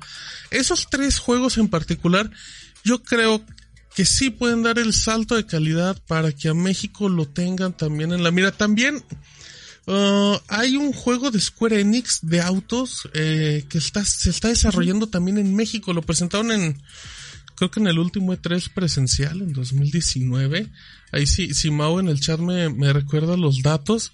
Eh, y pues sí, o sea, creo que, creo que ahorita ya, ya hay proyectos muy serios acompañados de distribuidoras que sí pueden dar un salto bien, bien importante y que, y que merece la pena estar atentos. Porque el juego este de Bromio ya nada más es un juego en 2D, pero todo el dibujado a mano. Entonces esa cosa es muy atractiva para todos. Mira, ya nos puso varias recomendaciones Mau ahí en los comentarios también. Ah, Y oye, voy a hacer la, la pregunta de novato. Exacto. Este, ¿cuánto dinero se necesita para desarrollar uno de estos? Ah, muchísimo, Steve. Híjole. Yo creo que creo que mm, creo que cuando hacían Kickstarter, eh, Patobox y creo que creo que las cifras aprox ahorita te lo puedo investigar, pero eran como cuando te pedían en, en Kickstarter eran como 250 mil pesos por lo menos. O sea, tomando en cuenta que, que esas personas ya tienen sus supercomputadoras y todo eso. Pero muchas veces como para Ah, pagar sí, ¿no? sueldos y todo. Ahorita te voy a dar el dato de cuánto em, de cuánto están pidiendo algunos en Kickstarter, pero sí es un varo. Ya está. Muy bien. ¿Algo más, Mon? No. Es todo. Fíjate, Eh. nada más, eh, Nine Years of Shadows, este Metroidvania mexicano, eh, pedía en su campaña de financiamiento, su primera meta era en 380 mil pesos. Recaudaron 2 millones. Wow. es que se ve brutal. O sea, brutal. Sí, esos son, son- son juegos en particular que si... Eh, Neon City Riders, también aquí te tengo el dato. No, te digo, es que para que vean que en Shataka sí cubrimos... Órale. Teléfono, para que vean que en Shataka sí cubrimos la... Bueno. la- hola. Domino's Pizza. ¿verdad? Eh, Hola, hola, Toño. la, la meta Hola, Steve, ¿cómo era... Ah, qué sensuales. Se, se pone en modo sensual, amigos, y me distraen. Creo que Eh, era yo, pero. Neon City Riders logró 225 mil pesos. Este título le fue muy bien, la verdad, el año pasado también. Y Patobox. No, es que te digo, aquí tengo toda la información en Shataka México, amigos. Este es su Wikipedia. Eh, la meta de Patobox era de 200 mil pesos. Y lo lograron faltando, faltando como dos días, pero mi Nine Years of Shadows llegó a la meta en cuestión de cuatro o cinco días. O sea, fue brutal el éxito de ese juego, pero bueno. Fíjate que cada vez que escucho una, un timbre de esos, Mon, eh, eh, en mi mente comienza a sonar, no me vuelvas a llamar, tratando de explicar. es una referencia muy de señor. Sabía Sí, que me ibas a sí, yo que estoy esas referencias, pero no, yo creí que era yo y no. No, ah. A ver, a ver, Mon, a ver, ¿qué traes ahí? A ver, a ver, a ver, a ver, a ver. No a ver. esperando a ver a qué hora lo sacaba. No, les le voy a decir timbré. una cosa. Ah. Este, Miren, Ah, Ándale. que las ofertas de Mau no funcionan. ¿no? Y que las reseñas de video de, de Toñito tampoco. Lograron que la persona más Apple fan se fuera por el Galaxy Ole. S21 Plus. Oye, pero Nada ¿ti- más. ¿tiene fundita? Sí, claro. Sí, No, sí, no, sí. imagínate. Eh, no, pues Sí, no, ese no es su morado. A ver, sácalo. Mira, mira, mira, mira, mira ese brillo. Nomás lo fue Eh, sacando y empezó a sí. brillar. Beso, Mira qué nomás. cosa Mira, tan mira, chula. nomás. Esos dedazos ahí se van a marcar bien. padrísimo. No, pero sí, es culpa de, Toñito y Mau. Toñito y Mau son los responsables de este gasto. Este, Inversión, inversión. Oye, ¿y de, de cómo te va la batería? Bien, bien, la verdad es que sí me está gustando bastante. La pantalla es una chulada. Eh, y no, no he extrañado el iPhone que está por allá. Eh, Allá sola y arrumbada. Anda, termino de-. Qué rápido, en lo que qué rápido. Se lo va a quedar mi mamá. Entonces, este, pues sí, ahí anda, en lo que le borro las cosas. Híjole, yo sí te lo andaba comprando, ¿eh? Que lo Está- venda. aparte, aparte es un color vistoso, ¿no? ¿Qué color es tu iPhone? El, el verde, el mentita. Está súper bonito ese. Mentita. Está súper bonito. Eh, la, la, la tasa de refresco es de 120. Sí. ¿Y qué tal, Mon? Sí, sí, ¿Qué sí. tal dar el salto Pues al que, 120? Híjole, es que el iPhone era de 60. Si no me pues ya. equivoco, y Toñito No, me ya. confirmará, se nos si era como, yo dije, "Wow". Sí, sí. Ah, eso es en el pasado, Mon. Bienvenido al futuro. El futuro es hoy. yo todavía tengo 60, oigan. Sí me siento, cuando agarro uno de 120 me siento como en el 2040. bueno, Gane la vida. Um, Mira que Steve Jobs está llorando en el cielo, dice Mauli Soto. Se está limpiando Sí, con sus dicen que te, billetes. que, te, que te va a caer la, la maldición. Te va a jalar las patas. dicen. Va a salir del rincón de ahí de tu cuarto. y la voltea a ver. No vaya a ser la de malas. A ver, vamos, a- vamos dándole prisa. El Metrobús de Ciudad de México ya va a aceptar tarjeta de crédito y hasta pagos con smartphone y smartwatch. ¿Cómo está el asunto, Toño? Sí, eh, Tiempo Podcast. El lunes hubo una conferencia de prensa aquí en el gobierno de Ciudad de México, eh, donde se dijo que se va a hacer un cambio completo de la infraestructura del Metrobús para eh, implementar nuevos, este, un nuevo sistema de peaje que va a permitir el pago con tarjeta bancaria, también con eh, smartphone y con smartwatch. Se menciona por ahí algo de lectura de códigos QR, pero pues todavía no está eh, completamente, no dieron todos, todos los detalles de cómo va a funcionar. Lo ideal es que sea con NFC, por supuesto, pues para no tener que estar sacar, leer y todo eso. Pero bueno, detalles más adelante. Dijeron que ya conforme se acerque la implementación, van a compartir todo esto. Hablando de implementación, va a ser a partir de junio de este año, comenzando primero con la línea 2, luego la 3 y luego la 1 del Metrobús, como ya les dije. Y em, detalles, detalles, detalles.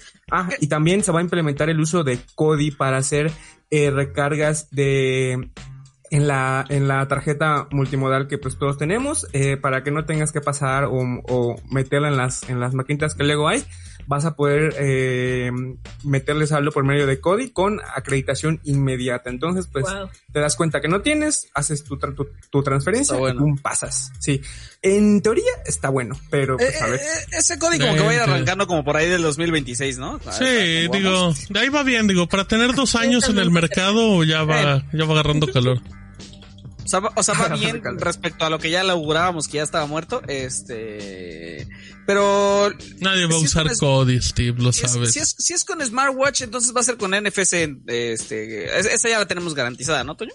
Justo, sí, este, porque pues sí, ni modo que pues con el smartwatch que cómo va a salir código QR, entonces no, por eso, por eso menciono que lo ideal sería con el NFC, pero pues digo también por ahí durante la conferencia mencionaron algo de códigos QR, pero pues ya es- vamos a estar pendientes de esto porque pues ya estamos a marzo, junio es en tres meses, entonces igual y Sí. próximamente hay más detalles. Sí, la onda aquí Más- es más, más bien, este, ¿con qué prefieres pagar? ¿Con, con, con Cody o, o con tu Samsung Pay? ¿no? Tres, Cercano. pa- tres pasos con Cody o directo con NFC. Eh, eh, esa- exacto.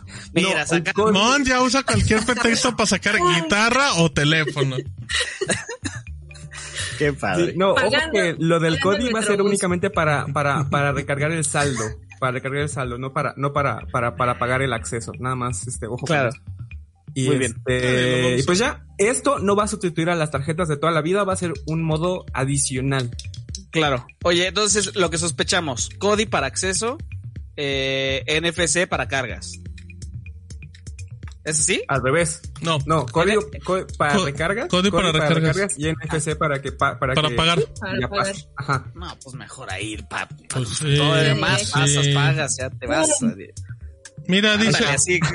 dice en YouTube Cas Valdés, yo sí uso Cody para pagar Telmex, porque su página nunca me deja pagar. Mira, ahí está. Mira, Para ya tienen un usuario. Un usuario. Ajá, ajá. Ajá, y dice, y algo que dicen que es cierto, que como muchos no tienen FCE, pues igual y podrían empezar a usar Cody. Muy bien. Mira, ya está Todo la lo llorona ahí en, en Ajá, ajá, que, o con El espíritu de Steve. Jobs está saliendo ahí. Ya, ya Ajá, vino por mí. El baby Steve Jobs ya está pues, siendo presente. Qué cosa, eh. Qué gran programa, hemos tenido de todo. Guitarra, teléfonos, explosiones, descensos, fantasmas. Pro- Y todavía falta la mitad. Bueno, no pero sí- pero sí falta un montón. A ver, eh, es cierto que hay una mutación que se está encontrando con más frecuencia en México. Eh, es un linaje que está ya en algo así como el 80% de las muestras que está detectando el INDRE en México. Em, pero todavía es muy pronto para llamarle variante mexicano para empezar porque no sabemos exactamente de dónde viene. Todo esto por COVID, creo que no lo había dicho. Em, lo que dice la Secretaría de Salud y el INDRE es que cada tanto, cada mes eh, se, se secuencia el genoma completo de varias muestras que se toman y apa- la primera vez que fue detectada la nueva variante de 1.1.222 fue en el mes de octubre. Eh, ahora ya está en el 80% de las, del total de las muestras, esto con corte a febrero. Em, todavía no sabemos qué significa eso, porque hay más de 900 linajes de SARS-CoV-2 en todo el mundo y si bien esta ya está en la mayoría de los casos que están en México, también está en Estados Unidos y Canadá. La mutación en específica, que ese es el tema, ¿no? Eh, la mutación en específica que fue encontrada en este linaje, hay, son varias, pero una es la que está, la que, la que llama más la atención porque todavía no sabemos exactamente qué hace, pero se, se- presuntamente podría vincularse a un tema de mayor transmisibilidad o quizás a un tema también de evasión de sistema inmune. Todavía no lo sabemos, ojo, porque ya he visto también a varios medios asegurándolo, así como de, sí, y es más transmisible la variante mexicana. Pues no, o sea, todavía no sabemos. Puede serlo, puede no. No, no, no, como para no hacer ahí la catalogación, sí lo es, y ya, vengan a mí, vamos, hay que darnos clics. Este, entonces más bien, sabemos que hay una nueva variante, o sea, el 80% de las muestras que se tomaron en México. Puede asociarse la mutación específica de esa variante que ha llamado más la atención a un tema de mayor transmisibilidad. Todavía se está investigando. Eso es algo que todavía no se sabe ni en México ni en todo el mundo.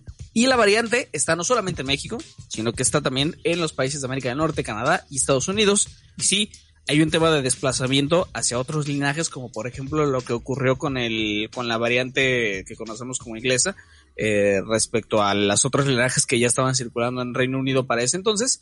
Eh, sigue siendo SARS-CoV-2. Eso, eso no es un virus nuevo, pero sí no es el mismito original con el que estábamos lidiando apenas hace un año. Eh, que Tiempo Podcast tiene poquitos días que, que, que pasamos el- la conmemoración del año del primer caso de, de COVID-19 en México. Estuvo re triste. Eh, y en los próximos días pues vamos a cumplir el año de que nos subimos a confinamiento, ¿no? Y aquí seguimos. Este, Y seguiremos. Y seguiremos. así es.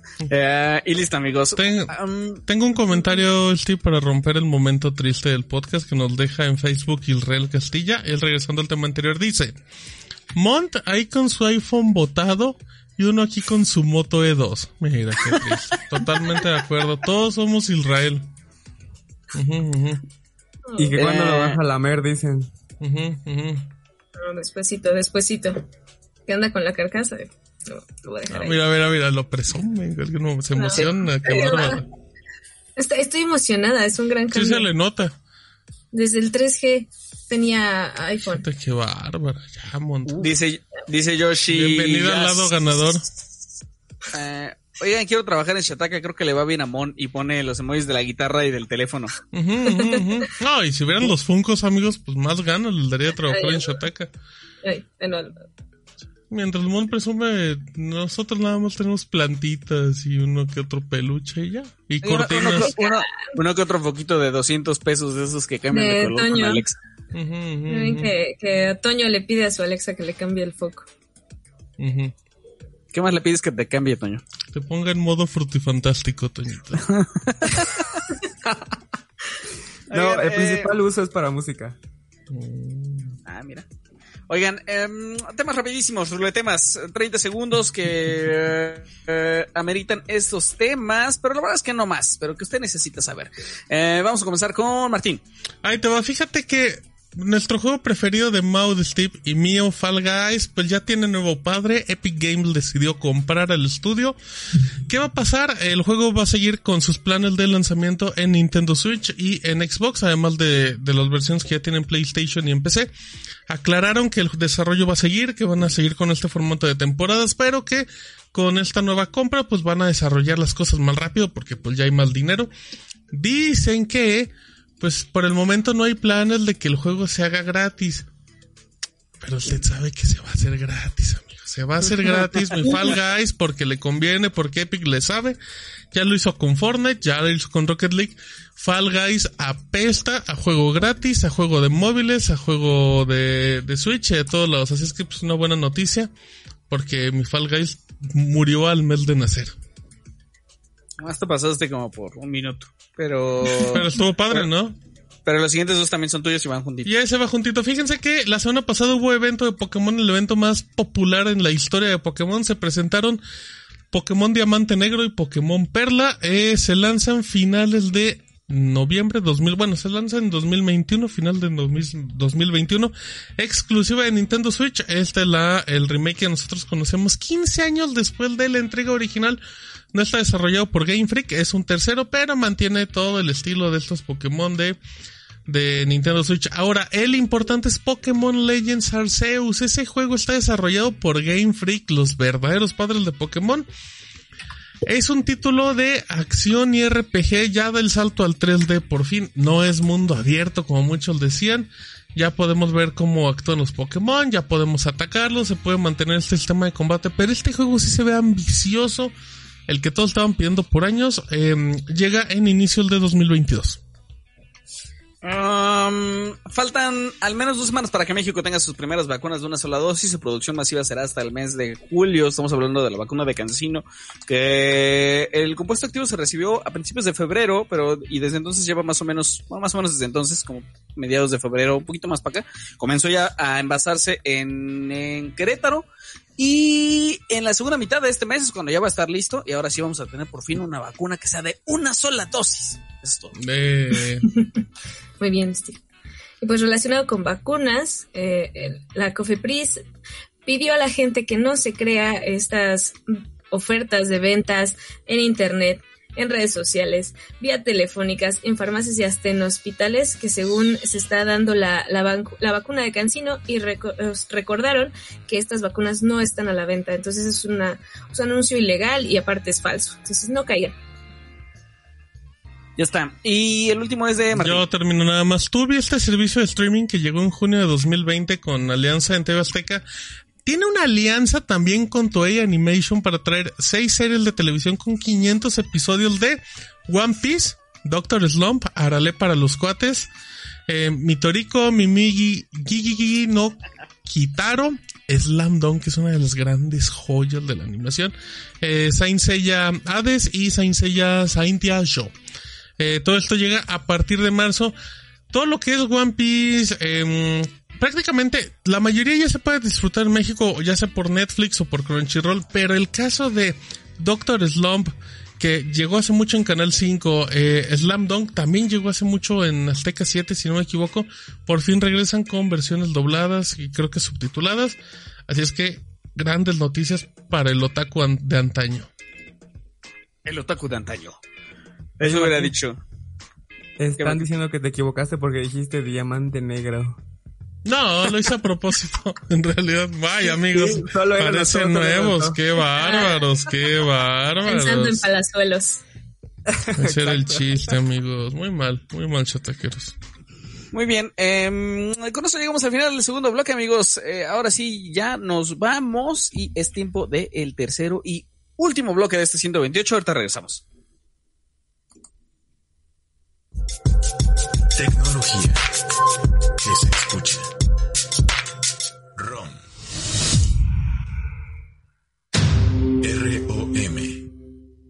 ROM.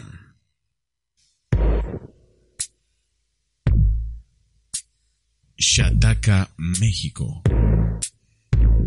México. México. México. Shataka, México, México. En Facebook, México. México. Twitter, México. México. Flipboard, México.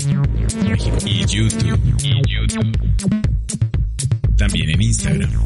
Como Shataka Mex. También Facebook, México. Twitter, en México. Flipboard, México. Twitter y YouTube. Shataka.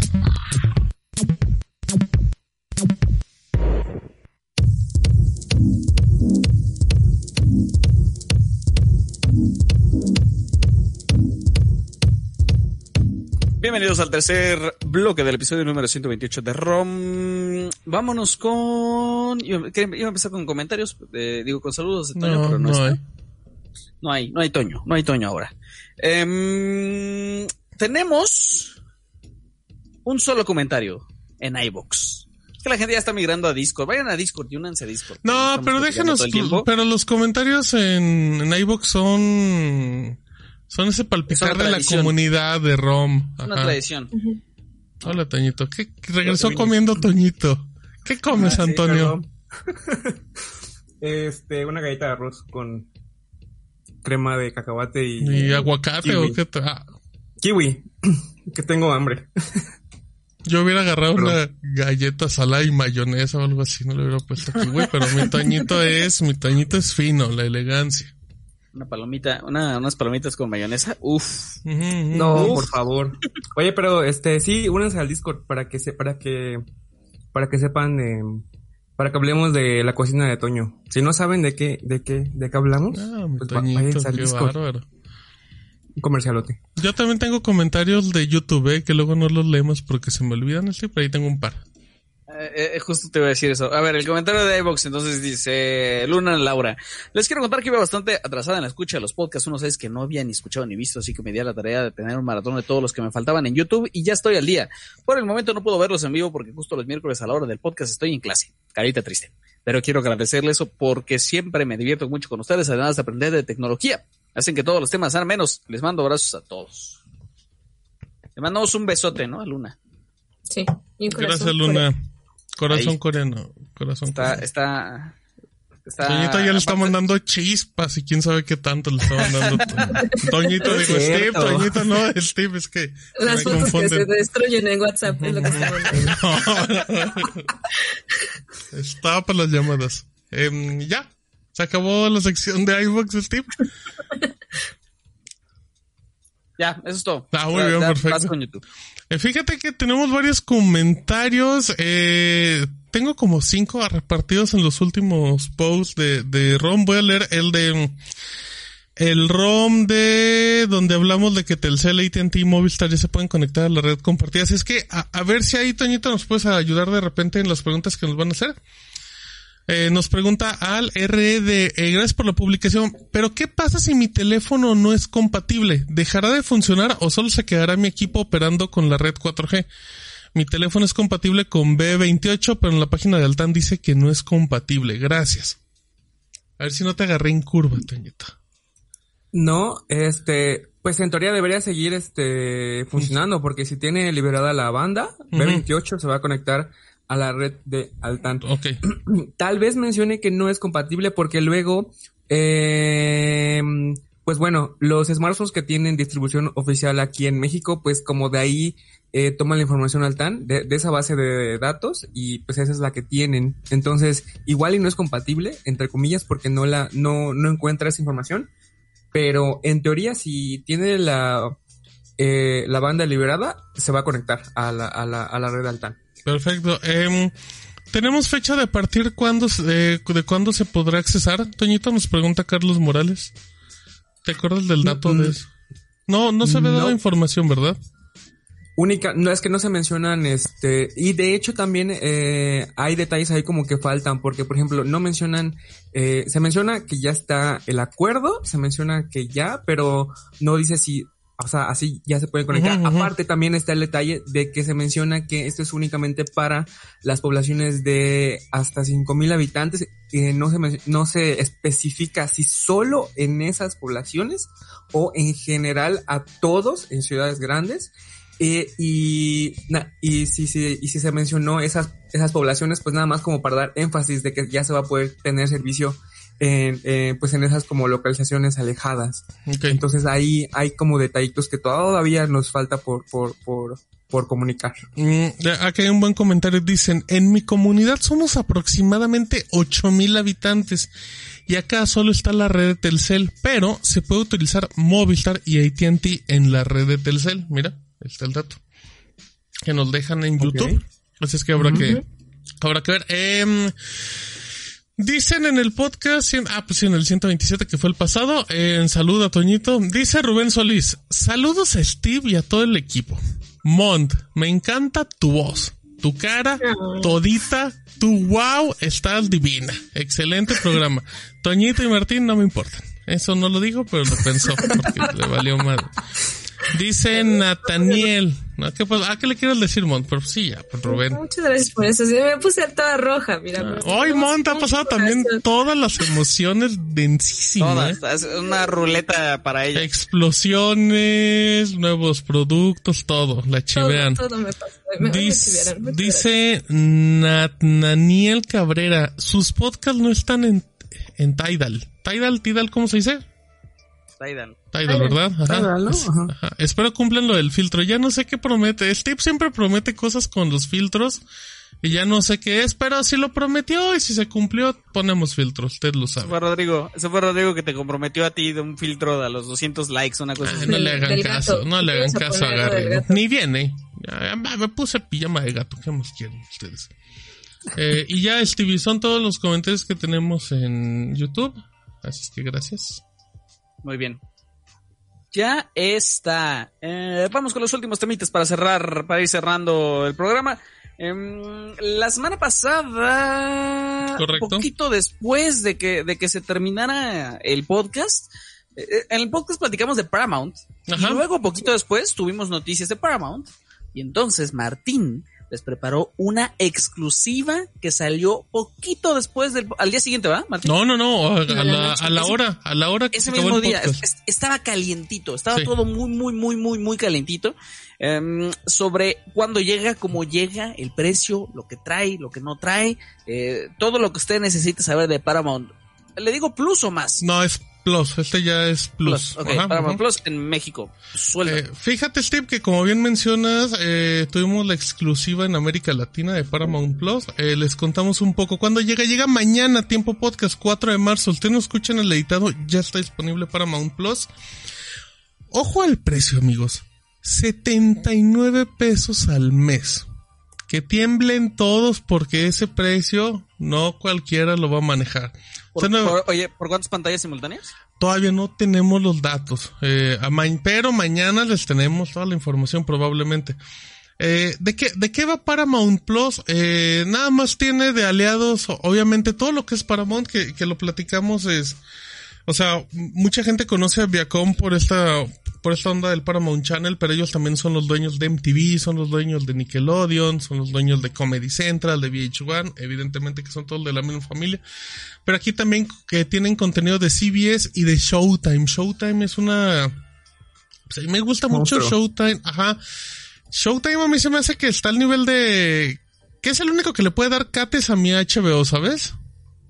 Yo siento que Show, o sea, no al nivel porque, porque HBO es el, el monstruo, pero creo que en segundo lugar yo se ando poniendo a mi Showtime, la verdad. Y en México... Showtime es como King Kong y HBO es como Godzilla, algo así. No, al revés, te equivocaste. Exacto. Entonces, eh, ya vamos a tener por fin catálogo de Showtime oficial en México, incluyendo mi nueva serie de Brian Cranston, que, que estaba leyendo en España, que dicen que es una maravilla porque llegó a otro servicio. Eh, la serie de Halo, que era original de Showtime, ya cambió de dueños, ahora ya va a ser original de Paramount Plus, que es lo mismo, porque al final de cuentas se iba a estrenar ahí. Cuando llegue eh, aplicación, obviamente, de iOS, de Android, Vamos a tener versión de web, de escritorio, y va a llegar con distribución en empresas como Claro Video, como Mercado Libre, Easy, Megacable, Total Play y Dish. O sea, Paramount le está metiendo, pero duro. Eh, catálogo internacional, 5000 horas de diferentes títulos. En el caso de América Latina van a tener contenido global y obviamente local. Con estas producciones vamos a tener que tocar Pulco Shore, que la nueva película de... mm, De... Ay, se me acaba de ir el nombre de Gerardo Méndez la nueva película de Mariana Treviño. Vamos a tener el spin-off de Bob Esponja. Muchísimo contenido. Em, hay un detalle que todavía no, no ha definido Paramount. A ver si mañana lo podemos confirmar que es. Ellos dijeron en Estados Unidos que las películas de Paramount que se estrenen en el cine van a llegar a la plataforma 45 días después. Eso fue en Estados Unidos. Vamos a ver qué pasa acá. Yo quiero creer que va a ser similar. Em, no sabemos nada de temas de resoluciones, pero mañana, eh, probablemente mañana vamos a tener eh, un textito. Y de hecho, como comercial, mañana en el stream, a menos que explote otro, otra cosa o algo así. No, mañana en el, en el stream. Mont y Mau me van a estar acompañando para navegar por Paramount Plus, lo vamos a contratar y vamos a ver qué tiene y qué no tiene y si nos gusta, si no nos gusta. Ya les podremos dar detalles exactos como resoluciones, como precios, como dispositivos, todo. Así es que está pesadísimo Paramount. Yo sí estoy muy emocionado porque ese precio le hace ojitos a cualquiera. ¿Lo vas a contratar? Creo que, eso es barato. la- creo que eso es lo que... Sí, sí, yo creo que sí. Ma- mañana, dependiendo la prueba, vamos a ver. Pero estamos, estamos prendidos. ¿Stevie? Muy bien. Muy, muy bien. Ah, tiene mucho contenido como para, para chaborruquear, ¿no? Pues esperemos, es que esa es la idea. Habrá que ver si está No, South. Park, a ver si, que- si está Rocco, si está Rugrats, si está... Todo, todo puro, puro treintañero va a entender. Y así. Sí, totalmente. Oye, y a ver, que sí, que no, que siempre sí, ¿qué onda con la de, con el corte de Justice League de Zack Snyder, como, como le llaman el, el número oficial, Zack Snyder's Justice League? Qué nombre tan... Hasta desde el nombre ya empieza perdiendo esta película. Eh, sí llega el 18 de marzo a México. En su momento dijimos que no porque HBO decía que no iba a llegar. Pero ya Warner dijo, no, no, no, no, no. Sí llega, llega de estreno el 18 de marzo. Pero solamente se va a poder rentar en plataformas digitales. ¿Cuáles? Apple TV, Cinepolis Click, la tienda de Prime Video, Google Play, Easy, Claro Video, Total Play, Megacable, hasta la tienda de Microsoft. Eh, nada más un detalle. La película va a estar disponible para rentar hasta el 7 de abril. ¿Qué va a pasar después? La eliminan de las plataformas y nos tenemos que esperar hasta junio para que llegue HBO Max a México y la tenga como exclusiva. Precio no sabemos. Todavía no ha revelado el precio Warner ni las resoluciones. Pues esperemos que sí llegue en 4K, la verdad. Oye, y son, aparte, también este, réntenla en una, en una plataforma que te dé, pues, más de un día o dos días para verla, ¿no? Porque sus cuatro horitas va a haber quien se quiera aventar No, pero una todas, las, serie ahí. pero todas las plataformas tienen tus 48 horas a partir de que inicia la reproducción, ¿no, Steve? Bueno, pues hay gente que a lo mejor, si, se, si, hay gente que se quiera aventar Ah. de media horita, de media horita el capítulo de Justice League se va a tardar una semana. No, no, no se lo vas a rentar una semana a nadie también, este. Cuatro horas. Cuatro Dos horas. horas. Te las chutas dos horas por día y tan tan. Mira, Steve, el que la renta. El que la re Ajá, sí, total, es que ese Mao es así. Eh, es que eh, el que va a ver esa película ya sabe. Ya sabe lo que le tira. Le gusta la mala vida, así es que ahí le va. y ya. Pero sí, yo creo que un para, para, para un sábado, para un domingo, pues sí, sí está bien. Cuatro horas. La, la Mira, gente a Toño le gusta la mala, le gusta la mala vida. No, no, no. Bueno, sí, pero no le gustaría ver Justice League. Sí, la quiero ver. Ahí está, entonces le encanta la mala vida, Toño. Y ya. Ya está. Eh, bueno, y a ver. Muy, muy movidita la semana, ¿no? En las Semana de streaming, eh, ajá. que Paramount, streaming. que Justice League. Y luego probaste HBO Max y viste cómo va a estar la interfaz. Una vez que ya llegue oficialmente, que sabemos que eso va a ser para mediados de año, ya lo habíamos platicado. Eh, a mí lo que me entusiasma un montón es que por fin le digamos adiós a esa espantosa aplicación que tenemos de HBO. Nadie Go. te Yo va a extrañar HBO. HBO Go. Nadie. Sí. Nadie. Qué bueno que ya se acabó Game of Thrones para que la gente haga menos corajes. Pero a ver, la onda es, entonces, HBO Max, la, in- la interfaz, eh, para empezar, no sé si la probaste solamente entero o la, pro- la pudiste probar La en- probé en, smartphone, en computadoras y en Android TV. Bueno, ¿y qué tal? Ah, una cosa, te amo HBO, te amo, te necesito en mi vida.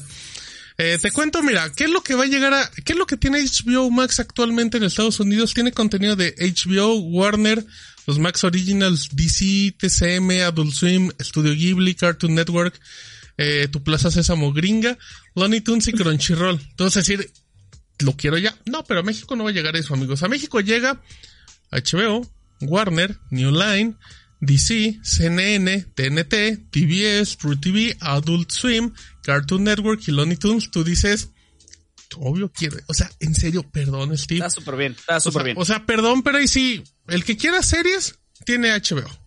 El que quiera cosas de, de comedia, tiene Warner. El que le guste la mala, la mala vida, tiene DC, en películas. El que quiera noticias, pues ahí tiene su CNN. El que quiera ver Rápido y Furioso, pues ahí tiene TNT. Eh, Ricky Morty, ahí está Adult Swim. Eh, todo Cartoon Network original, ahí está. Todo Looney Tunes original, clásicos nuevos, ahí está. Em, El nuevo Netflix, ¿eh? Este es el nuevo no, Netflix. este, agarra. Pobre pero- de El, el- no, se, lo van a sonar, pero pues, yo sé, se lo sonaron, pero se lo van a sonar todavía más. Sí, no, ahorita nada está mareado porque nadie le ha pegado, pero cuando llegue mi HBO me lo va a tumbar. Em, pudimos ver la película, bueno, no vi toda la película de Tommy Jerry porque me quiero mucho. Em, resoluciones, este, ojo, eh, ojo a las resoluciones 4K, Dolby Vision, Dolby Atmos. Ah, qué cosa tan hermosa. Parece comercial, que- parece comercial, pero no. No, no, es que estamos- ¿Qué- ¿Cuántos perfiles? Este, Cinco, cinco perfiles y si no me equivoco se pueden usar tres pantallas en simultáneo, por lo menos en Estados Unidos. Yo creo que va a ser prácticamente lo mismo.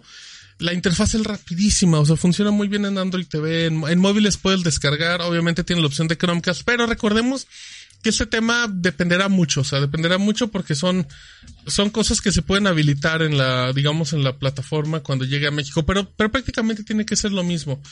No vamos a hablar del contenido ni de opciones como si trae inglés o español, porque pues no, HBO Max va como para, ahorita el- lo que está actualmente va para un público muy marcado, pero funciona rapidísimo, tiene muchas categorías. Ahora, eh, puedes crear tus perfiles estos infantiles, lo único que tienes que hacer es, pues realmente lo que es que tú creas un perfil y ese perfil le pones un código y ya se convierte en un perfil restringido, ¿no? Nada más te da acceso a, a cosas infantiles. Ahora, eh, dos temas que, que yo manejo en el texto como las dos grandes incógnitas, Steve. Una es, pues no sabemos el precio. Todavía estamos como atentos al precio. Platicábamos con Monty y con Maul eh, el día de ayer, el día 2 de marzo, para que puedan ver el stream de HBO Max, donde navegamos en vivo. Pues está como en 190 pesos mi HBO Go. Pues yo creo que lo tiene que mantener, ¿eh? Porque son 15 dólares en Estados Sí. Unidos. Em, y el punto más importante, ¿qué pasa con esta idea de que las películas que se estrenan en HBO Max se estrenan simultáneamente en el cine? ¿Va a pasar en México? HBO no dijo nada. Yo contacté a HBO y les pregunté, oigan, ¿qué va a pasar? Y me dijeron, pues ahí luego Ahí te contamos. Así es que yo la Estamos veo contacto.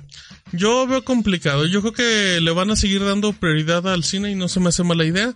Y probablemente puedan tardar unos, un mes, dos meses como lo va a hacer Disney con Raya y el último dragón. Y pues ya, pero maravillado. O sea, si, si este HBO Max tiene el contenido de las productoras que mencioné, día uno en México, sin pensarlo. Oye, la bronca ahí es si superan su el precio de 200, si superan la barrera del 199, eh, pues ahí, ahí, ahí todavía la pensaría. Si te pusieran un 250, El tendré, no lo sé, Steve. Híjole. que, que sigue siendo más barato que Netflix, ¿eh? El, el Eso iba a 250. decir, Do- justamente. Netflix sí, es, ¿qué? barato. 260, ¿no? 4K. y todo. 576. No, pero es que sigue siendo, sí, no, no, no, no, no hay punto de comparación. O sea, HBO Max me tiene muy, muy, muy emocionado. Sí, yo creo que van a apostar como hizo Disney Plus con su contratación de promoción. Si Ajá. hacen eso, sí, sí, sí, sí, o sea, sí, exacto. Eh, Va a y- ser un super golpe en la. Y nada más recordemos, cuando llegue HBO Max, desaparece HBO Go porque hay un dios. Justamente eso es lo que estaban preguntando ahí Sí, eh, Edgar López que No sabemos qué va a pasar no, con el tema. que se va a poder migrar a la No nueva. sabe, yo quiero creer que no porque son, lo platicábamos también ayer con Monty y con Mau, yo creo que son bases de datos y plataformas diferentes. Estaba HBO Go, estaba HBO España, HBO Now, eh, cada quien con sus cuentas y funcionaban de maneras independientes. Yo quiero creer que te van a invitar a hacer otra cuenta. Yo quiero creer. ¿Crees que no vaya a funcionar con, con No. Easy y todos estos? o sea, sí creo que funcionan, pero creo que tendrías que volver a crear una cuenta. Eh, y, y la y ventaja... En el precio, seguramente. Ajá, la ventaja es eso, es que como, como no, no adelantas pagos, pues al final vas a, te van a decir, ¿sabes qué? Se acabó HBO Go, ya quieres el nuevo, paga el nuevo. Lo único que habrá que ver es qué pasa con, eh, lo platicamos en su momento con DirecTV Go, que te ofrece un paquete de HBO Max y ese sí te lo ofrece por adelantado, ¿no? Steve, sí puedes pagarle el, el, el año o los seis meses, Sí, sí. pero quiero creer que va a ser lo mismo porque DirecTV DirecTV Go no te daba acceso a HBO Go, solo te daba acceso a desbloquear todo el contenido de HBO en su plataforma. Es que por ahí puede haber algo, pero pero sí, amigos, sí se emocionen con, con HBO Max porque porque sí, Viene con todo. viene con ajá, Muy bien, Ya. muy bien. Ya está. Gracias, Martín. Eh, Tercera y última sección de saludos de Toño. Segunda, ¿no? Es que la, Ah, es que estabas en no el estabas- baño. El anterior no Sí, sí, sí, sí, sí, cierto. Por su galleta.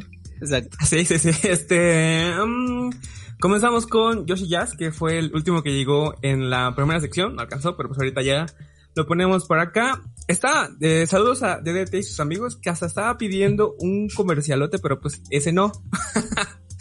Eh, para Hermax también, Oscar Casares. Para mis amigos del DEPA 501. Para mi novia que está por ahí trabajando, está haciendo su. En su trabajo final de. de, de, de, de, de- de- su maestría. Uh, Wow. éxito. Este. Y ya, creo que ya. A ver qué me faltó por acá. Ah, ya me acordé. La niña que iba en el rincón de la recámara de Mont, me, de, de Mont, me pidieron también un saludo para ella. Qué bueno, qué bueno que la consideren. Saludos. Saludos. Es que es parte del rom. Se va. va a personificarse a como Steve para. como Steve Jobs para. para ir para asustarte en la noche. Pero, pero, pero pues ya, creo que eso es todo. Mm, Martín, mm, Paramount es mañana, ¿verdad? Mañana 4 de marzo ya está disponible en México y en todo el mundo en realidad. Es lanzamiento eh, pues, internacional. Muy bien. Vámonos amigos. Eh, es tiempo de ir cerrando y dar su mensaje final, ver por última vez el nuevo Celemont, este, la guitarra, despedirse de la mujer. Una mano en la guitarra y otra mano en el smartphone, por a favor. Mano, Qué bárbaro. Triunfadora mi monte el día de hoy. me bajé el Clone Hero. No debería decir eso. Ándale, Mont, ¿qué andas haciendo, Mont? Ibas muy Juego en mi computador. Anda. Ah, puso los de José José en la PC, luego les platica, Mont. El tucanazo, híjole. Híjole, qué bárbara, eh, qué bárbaro. Pues ya, ya saben, ya saben que yo soy bien señora. Hasta con el pasito, ¿vieron cómo hizo? Sí, hizo el para atrás para adelante, eh. Tiene que, tiene que sentir. El movimiento de hombros, qué bárbaro. Híjole. Pues muchas gracias a, a todos los que nos escucharon. Ahí nos estamos eh, viendo, leyendo y escuchando en, por todos lados en Shataka, México. Oye, yo le quiero entrar a eso del, de- también del guitarrado. Híjole, ya me vi con, No, con los Cumbia sí, Kings ahí de ya. fondo. Uf. Chiquilla, te quiero. Tan, tan, ¿Cómo no? Fantástico. Dándole a, Qué a gran Luna, programa. se llama Luna, ¿no? Sí, sí. A Luna le vas a cantar esa canción. A Luna. No, no, no, Ándale. no. Uy, ya me vi, ya me vi. No, no, no, no. Este, Toño, tus redes. arroba yo bajo bancajun con VIJ, justamente como aparece aquí en la pantalla, este, para Twitter e Instagram, ahí para lo que se, se les ofrezca. Saludos a a todos. Eh, hay mucha gente que, que también veo en YouTube que lo vio por primera vez en vivo eh, y, y en video. Muchas gracias por, por Muchas escuchar. gracias. Gracias, gracias. a, a- a- Germán que estuvo, a Marcus, a Alan, a José Iván, a Coder of Dreams, a Israel, a Alan, a DDT que siempre está también. Este, a José Iván Palomino, a Served, que fue, es el que dijo que, que, que nos escucha por primera vez, que nos ven por primera vez en video y en vivo. Eh, y que hagamos un streaming en Twitch. Vámonos. Dice, dice José Iván que corrompimos a Mon, que era, Correcto. que ella era inocente. Correcto. Y llegué aquí, y llegué aquí ya.